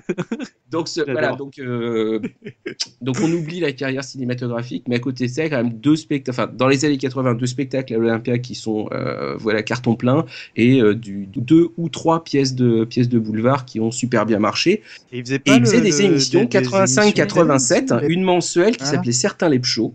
Exact, Et, voilà, c'est ça, euh, ça que je cherchais depuis tout à l'heure. Globalement, c'était un peu une, un genre de, c'était une émission à sketch, mais une émission à thème. Donc globalement, il faisait, euh, par exemple, pour, pour ceux qui s'amusent, il y a l'émission, c'est la seule qu'on trouve vraiment en entier sur, euh, sur YouTube. On a certains live shows au grand magasin. Donc tous les sketchs sont, euh, c'est tout ce qu'on peut imaginer comme sketch euh, dans un dans un grand magasin, euh, dans un grand magasin parisien, et c'est une heure un quart de une heure un quart de sketch. Alors certains sont plus drôles que d'autres. Ça donne l'occasion généralement d'inviter là aussi, surtout dans cet épisode-là, une une masse une masse d'invités, une masse de guests, il y en a partout. Ça doit être une, une espèce de manie dans les années 80. On fait pas un guest, on en fait 200. Le générique avec les crédits et tout, il dure 4 heures. Et après, on a l'émission, quoi. Donc, ça n'échappe pas. C'est comme pour Pala, c'est comme pour euh, voilà quoi. Alors cette semaine. Ah, je m'en souviens Et plus bah c'est ça émission. reste ça reste du Michel Leb, c'est-à-dire c'est plein de sketchs où il va un moment il va chanter, un moment il va un moment il va faire les passants qui passent, euh, Les passants qui passent. voilà. Avec les mains sur la tête et tout, euh, genre Cheetah un peu, non? Il peut, c'est possible. Donc euh, voilà, on reste. Hassan CF, c'est possible. Ça c'est autre chose. Excusez-moi, j'ai. Donc euh, Non, mais au-delà de ça, euh, au niveau théâtre, moi je me souviens qu'il avait fait un, en- on va dire auprès du grand public, un, un gros comeback. Mais je crois que c'est plus fin des années 90, début des années 2000, parce qu'il avait repris le rôle de euh, Robin Williams dans euh, Madame Doubtfire. Eh oui. Et la pièce de théâtre, moi je l'avais vue, bon j'avais pas été la voir, je l'avais vue à la télé, mais je trouvais qu'elle était de qualité quoi. Enfin, elle était euh, hyper, hyper respectueuse euh, du film original que j'avais euh, adoré à la- La l'époque. pièce, j'ai revu il y a deux semaines. Je l'avais vu à l'époque. Non, parce que dans les années 90, moi j'ai une petite anecdote sur Michel Leb. J'ai rencontré ce monsieur au Futuroscope de Poitiers. Oh. Attention, accrochez-vous. Ah, c'est toi Car, car il était euh, dans un film qui s'appelait euh, Émotion euh, du monde en Poitou-Charentes. Euh, non mais allez-y rigoler. Qui était en fait un, film donc promotionnel sur la région Poitou-Charentes où se situe le Futuroscope. Et j'avais assisté à la première diffusion de son film où il apparaissait. Et il était euh, dans la salle. Et donc, on avait serré la paluche à Michel Leb. Voilà, pour la petite anecdote. Sachant que j'ai aussi un peu creusé le dossier du coup pour retrouver euh, éventuellement le film, mais j'ai pas réussi à le trouver. Mais il était aussi euh, voix off dans un, un spectacle qui s'appelait euh, le Visionarium dans les Disneyland Paris, qui c'est une, une attraction qui s'appelait le The Time Timekeeper. Euh, dans les parcs à l'étranger, et lui s'occupait de la version française, et c'est une attraction qui a fermé euh, dans le début des années 2000. Voilà. Euh, bon, bah, on va s'arrêter là sur Michel Leb. On va quand même se diffuser un petit medley de, de, de Bégon et autres pubs de l'ami Michel. Allez, c'est parti. On ne combat pas les insectes qui font comme les insectes qui font. Alors contre les il y a bégon jaune et contre les il y a bégon vert. Les sols, relax. Il y a l'Avax. L'Avax lave et fait briller tous les sols d'un seul coup. Oh la vax Relax. Il y a l'Avax. Oh la vax C'est propre et ça brille. Relax la vax Nouvelle formule, lave plus, brille plus. Merci Johnson. Et alors, Bon, pour bah, la petite anecdote, Ouais, ah. Ah, pour la petite anecdote sur le- mais oui, mais, mais non, j'ai pas rencontré Michel Leb, mais est-ce que vous savez d'où vient justement cette publicité de, de Bégon, parce que tu parlais juste avant euh, de ta bise. C'est Richard Gottener qui est à l'origine euh, du coup. euh, et, euh, et, et Ah savez-vous bah, qui était le, étonnant, le ça, premier hein. acteur du coup à faire Bégon jaune et Bégon vert, puisque tu, tu faisais référence du coup à Dorothée Le même que Gerfleur Fédédal et hop. Non, C'était Jackie. Ah. Ah, je me tu vois, parce que ça, moi, ça m'a marqué Bégon. Des, hein. des bruits comme ça. Et en fait, Jackie et, euh, et Richard Gottener ont beaucoup travaillé ensemble à l'époque de la publicité, justement. C'était, euh, ils, ont, ils ont fait plein plein de trucs ensemble. Voilà. D'accord. Bon. Euh, alors là, du coup, euh, je vais pas vraiment désigner euh, quelqu'un pour en parler, mais euh, on va on va évoquer Anagramme quand même, qui euh, reste une sorte d'ovni. Non, c'est pas une sorte, c'est un ovni. Oui, oui, oui. Dans les jeux télévisés français des années 80. Donc euh, Anagramme, c'est une émission, une vraie émission, puisque tout le monde a cru que c'était une fausse émission, que c'était une blague, qui a duré euh, une saison, euh, voire une demi-saison, puisque les- la présentation s'est partagée entre Michel Constantin et l'inénarrable Daniel Prévost. Et Donc, et Pitéric, oui. Mais bon, les, les deux principaux étaient quand même Constantin et Prévost, quand même. Donc, Anagramme, émission. Alors, le truc, c'est que on oublie le jeu télévisé finalement. Euh, pour se souvenir uniquement des performances euh, de Daniel Prévost notamment, avec euh, bah, ses euh, poissons rouges dans les, en guise de boucles d'oreilles, dans des sacs euh, avec de l'eau, ses euh, cornets dans l'oreille euh, façon Trifon Tournesol, c'est euh, son côté euh, bah, qui insultait à la limite les, les candidats, euh, où on se demandait si c'était Ouais, vrai à la limite, pas. ouais.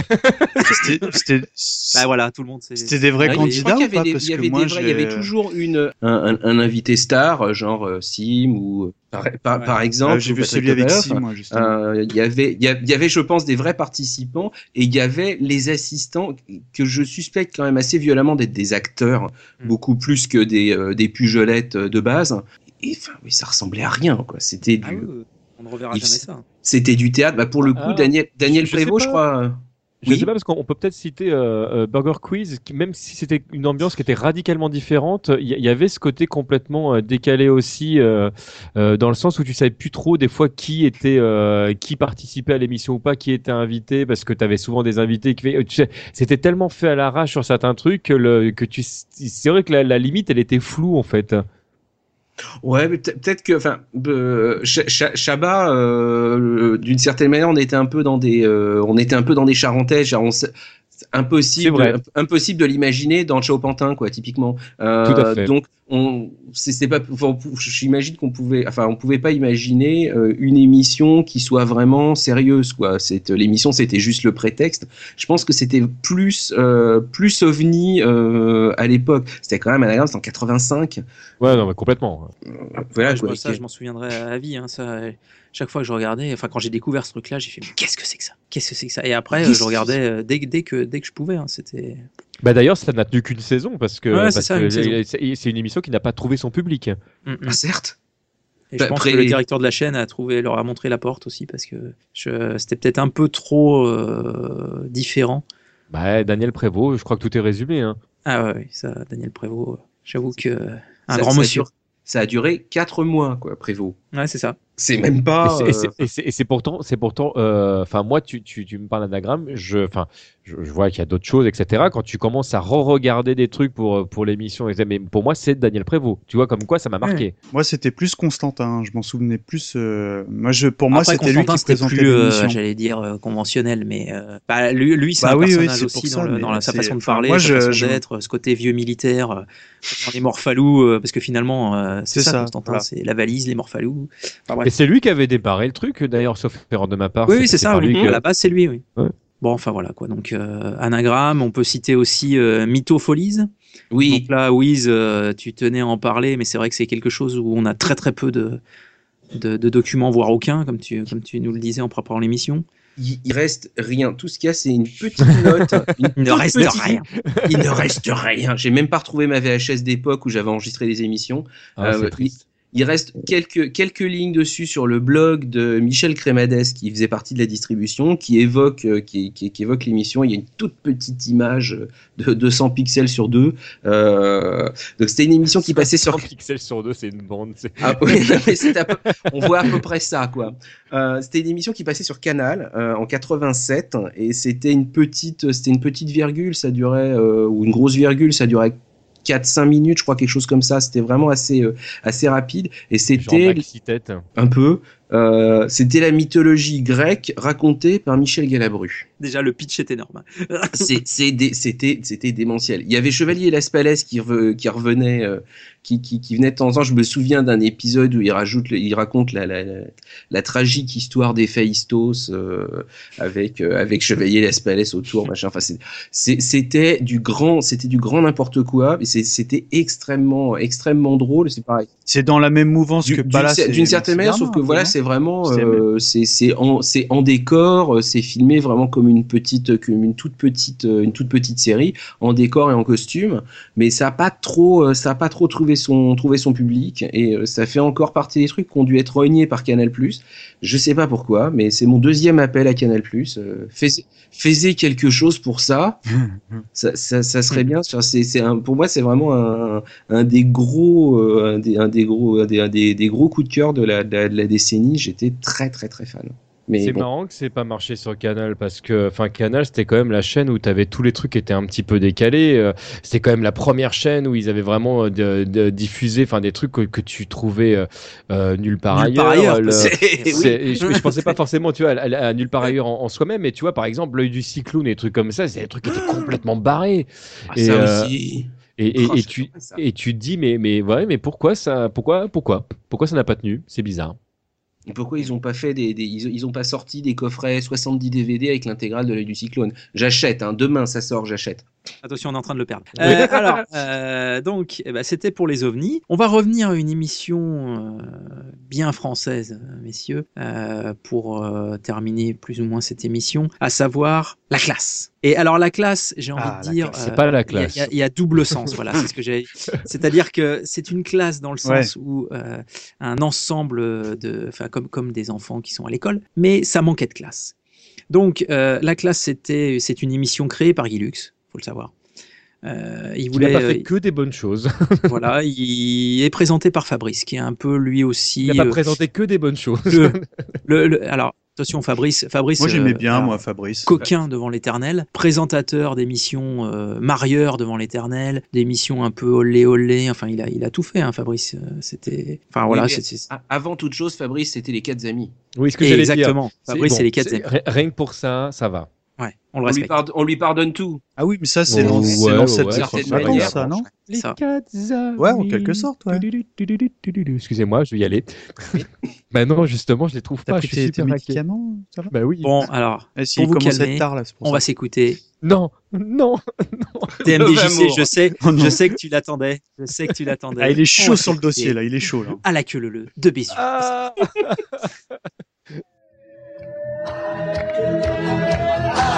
Rocket. Rocket.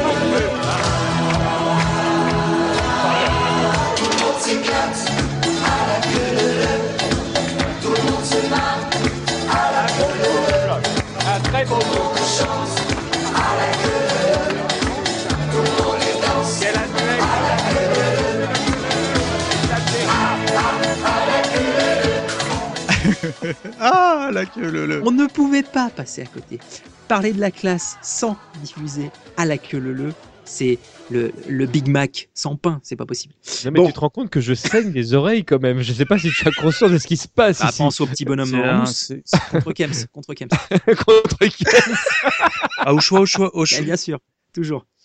Euh, donc, présenté par Fabrice, diffusé donc pendant le journal de 20h, ce qui fait que si tes parents regardaient les infos, bah t'étais foutu, tu pouvais pas voir la classe. Voilà, donc en gros, c'était, il y avait Ah, pas moi, les infos, c'était la Chez classe. moi, c'était euh, autant euh, Bouvard, tout ça, je suis passé un petit peu à côté à l'époque, bien que j'ai quelques souvenirs. En revanche, euh, la, la classe, c'était le rendez-vous que mon père ne, ne loupait pas. hein. C'est, faut savoir que ça passait donc sur FR3, 20h, 20h30, c'était pile poil dans le créneau. 20 heures. Ça durait euh, une demi-heure et euh, c'est une émission où, en fait, à l'instar de, du Alors, petit théâtre de Bouvard, voilà, qui a lancé quand même pas mal. Si tu euh, compares le petit théâtre de pas mal Bouvard de du gens, coup, et la classe, c'est comme si tu me dis ouais, je t'invite au restaurant et tout d'un coup on se retrouve au McDo.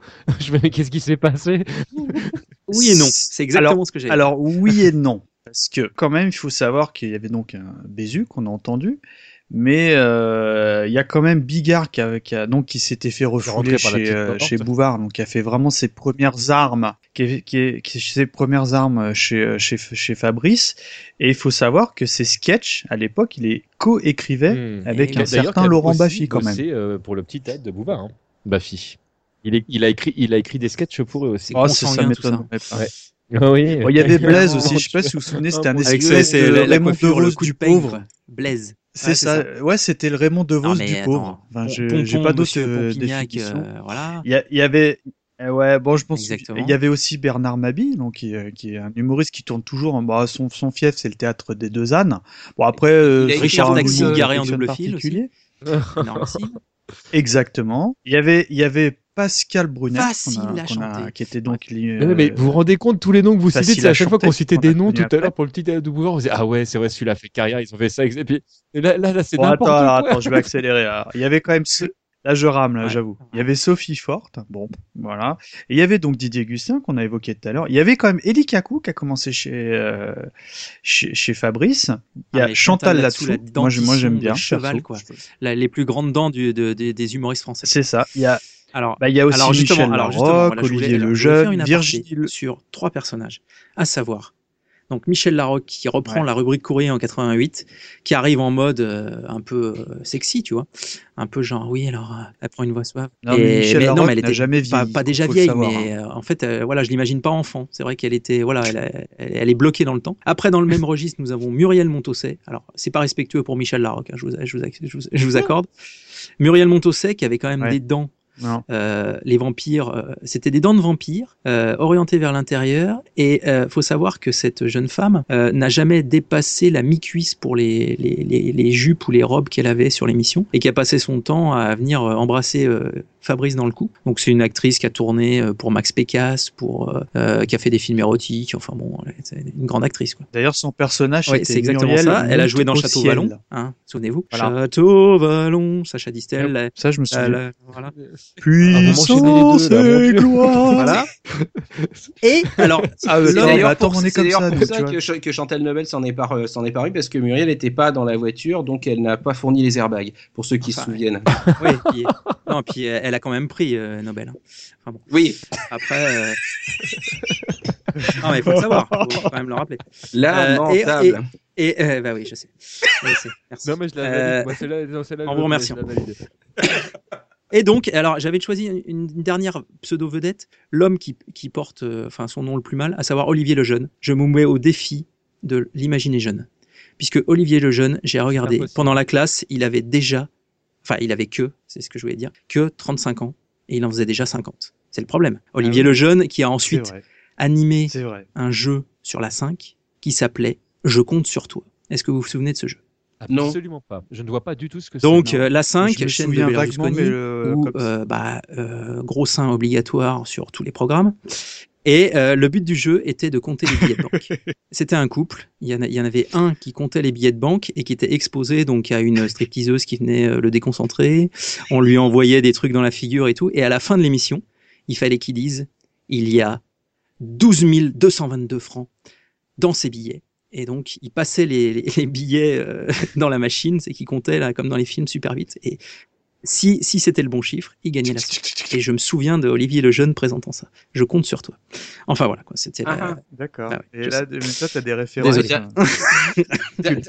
Enfin bon, il y en a quand même. Il y en a quand même quelques-uns qui ont quand même bien démarré. Et t'as donc t'as Palmade aussi qui a commencé. T'as Gustave Avec le Parking, taxi garé en double fil. euh, Robin, voilà, voilà, c'est ça. Ouais, Bah, Anne Roumanoff ouais. également. Et puis Alors, t'avais les démarré qui avant, ils sont passés par là, Et mais- enfin, Le théâtre de Bouvard, effectivement, on les a oubliés, mais elles ont commencé chez Bouvard. Ah, Et ouais, enfin, tu vois, bon, ce qui elle va se passait. Et, et enfin, t'avais euh, surtout, il y en avait deux. Il il y avait un certain Vincent Lagaffe qui a, qui a vraiment vraiment débuté, qui a fait ses armes chez euh, Fabrice. Et quand tu retapes la, Lagaffe, la classe, tous les sketchs qui peuvent tomber, c'est tous des sketchs qui ont donné au final euh, la Zoubida. Voilà. Donc tous les trucs clichetons avec la couscoussière, euh, raciste, méchant et euh, tu vois autant euh, comment dire laid, bon, bon on peut dire que c'était l'époque machin, etc. Autant euh, la gaffe c'est Bah, vraiment, temps, très très très très mauvais goût quoi. C'était Ouais, les sketchs de la c'était Zoubida déclinés. d'époque, hein. C'était quand même ce qui faisait rire, entre guillemets, là. Bah, moi, c'était déjà, encore les- presque, ouais, presque enfin, ex- enfin, enfin, bon. je veux pas dire que c'est excusable, enfin- mais c'était encore un peu dans, dans, dans l'air du temps. Bon, Après, c'est un peu le, de- c'est un peu le dessus du panier là. hein. C'est Voilà, Leader je- Price Premium, hein, comme tout. Voilà, je vais Oui, être très, très honnête ouais. avec toi. Moi, la Zoubida Ah, voilà, jamais là, c'est- là, Ouais, c'est quand je le- dis jamais, c'est c'est jamais trouvé ça drôle, mais elle me choquait pas à l'époque, dans le sens où je me posais pas de question de savoir si c'était raciste Non. ou pas. C'est après quand tu prends conscience et que tu avances dans le temps et quelques années, tu fais ah non mais d'accord, le truc de ouf. Donc à l'époque, en fait, on, on tiltait pas encore ça, ces trucs-là vraiment. C'est vrai, c'est tout à fait vrai. Et enfin, alors ça, c'est pourquoi ce choix? Parce que je sais que mon papa, comme il était fan de cette émission, il était très très fan de cet artiste. Ah. C'est euh, Sébastien El Château, qui est pas du tout euh, humoristique, mais euh, mon père se bidonnait devant. Donc El Château, c'était un peu le on va dire le chanteur jazz manouche, euh, guitare à la main et tout et tout, euh, beau gosse et tout et tout, qui chantait très très très très bien, et qui chante toujours très très bien et qui euh, se faisait souvent un malin plaisir pour euh, plier euh, de, de rire Fabrice, de reprendre des chansons les plus bêtes possibles, notamment je sais pas la danse des canards ou ou des choses ou viens boire un petit coup à la maison, mais en faisant la voix quasi parfaite de Julio Iglesias. Et ça, euh, mon père, c'était euh, quand il y avait El Château, c'était ah voilà. Et, et en fait, je m'aperçois que, d'ailleurs, je, je le constate aujourd'hui dans, dans ma position de, de père, que les enfants aiment ce que les parents aiment. Tu vois, Euh, les goûts ils s'affinent plus tard, mais quand t'es enfant, t'aimes ce que ce qu'aiment tes, tes parents. Et, et en- du coup, c'est pour ça que j'ai un affect particulier sur El Château, parce que mon père était extrêmement fan, et euh, c'est vrai que de le revoir euh, El Château chanter euh, les petits coins coins, bah, bizarrement ça m'a dépouillé quoi. Voilà. Donc si vous voulez qu'on s'en mette un petit extrait, c'est avec grand plaisir. I esprit toujours, j'étais petit enfoiré qui te vantait de pommes, qui commençait par je t'aimais et finissait par te frapper. C'est la danse des canards de qui se et vers mille mains ils font coin coin et comme les petits canards de qui sortent de la mer et remet les mains ils font coin coin ils font coin coin ils font coin coin ils font coin coin allez viens fare il ticù alla messa chi ha di pena di me mi disse si sa i a Girù avec sa petite accordéon vive les bouteilles les copains et les chansons avec moi allez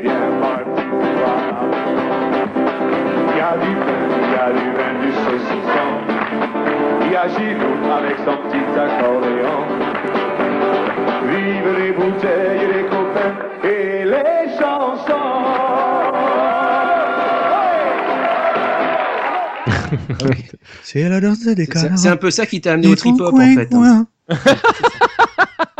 Ça. Oui. Et, et- et dans, le genre accent aussi, est-ce que vous vous souvenez d'Eric Thomas dans la classe?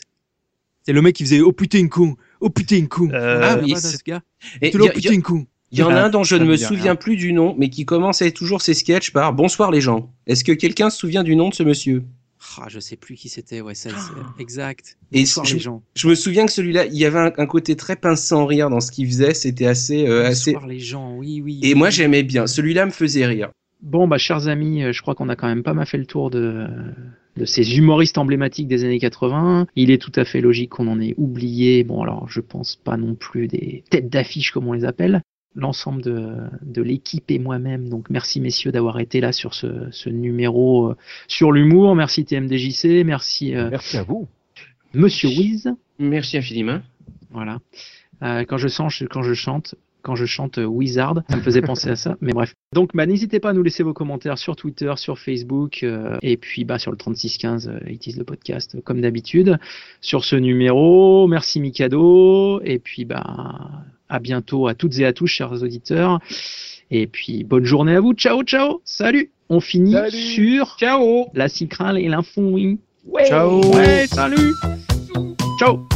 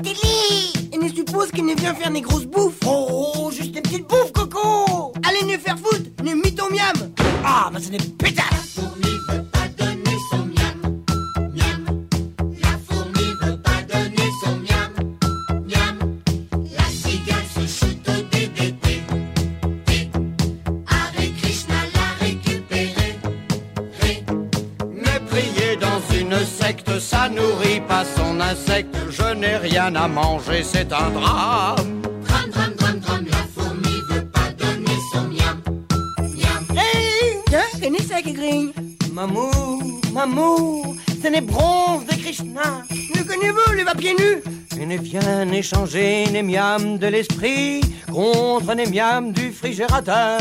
Allez ne faire foutre, ne saltimbanque Ah, mais c'est nétique. La fourmi veut pas donner son miam, miam. La fourmi veut pas donner son miam, miam.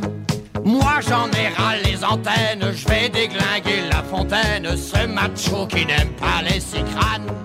Crâne, crâne, crâne, crâne, la fourmi veut pas donner son miam, miam. Ça, c'était culte. Hein, quand... Moi, j'en ai un comme ça en tête, mais c'était dans une des brèves, il dit euh, le, le cerveau de mouton. ça, ça, c'est, c'est quoi un mouton? Pourquoi? Parce que bah, la cervelle, ça a pas de goût. Bon, attends, je l'ai foiré. Putain. Les Ah, moutons, je- c'est tellement. Attends, je la refais. Les je moutons refais. sont tellement cons que leur cervelle je a la pas de goût. Non, je la refais. Et si, Ouais, si. donc, parce que bah moi comme ça là j'en ai un en tête c'est euh, les, les, les, les moutons merde ah j'ai honte. Vas-y laisse tomber je le ferai pas.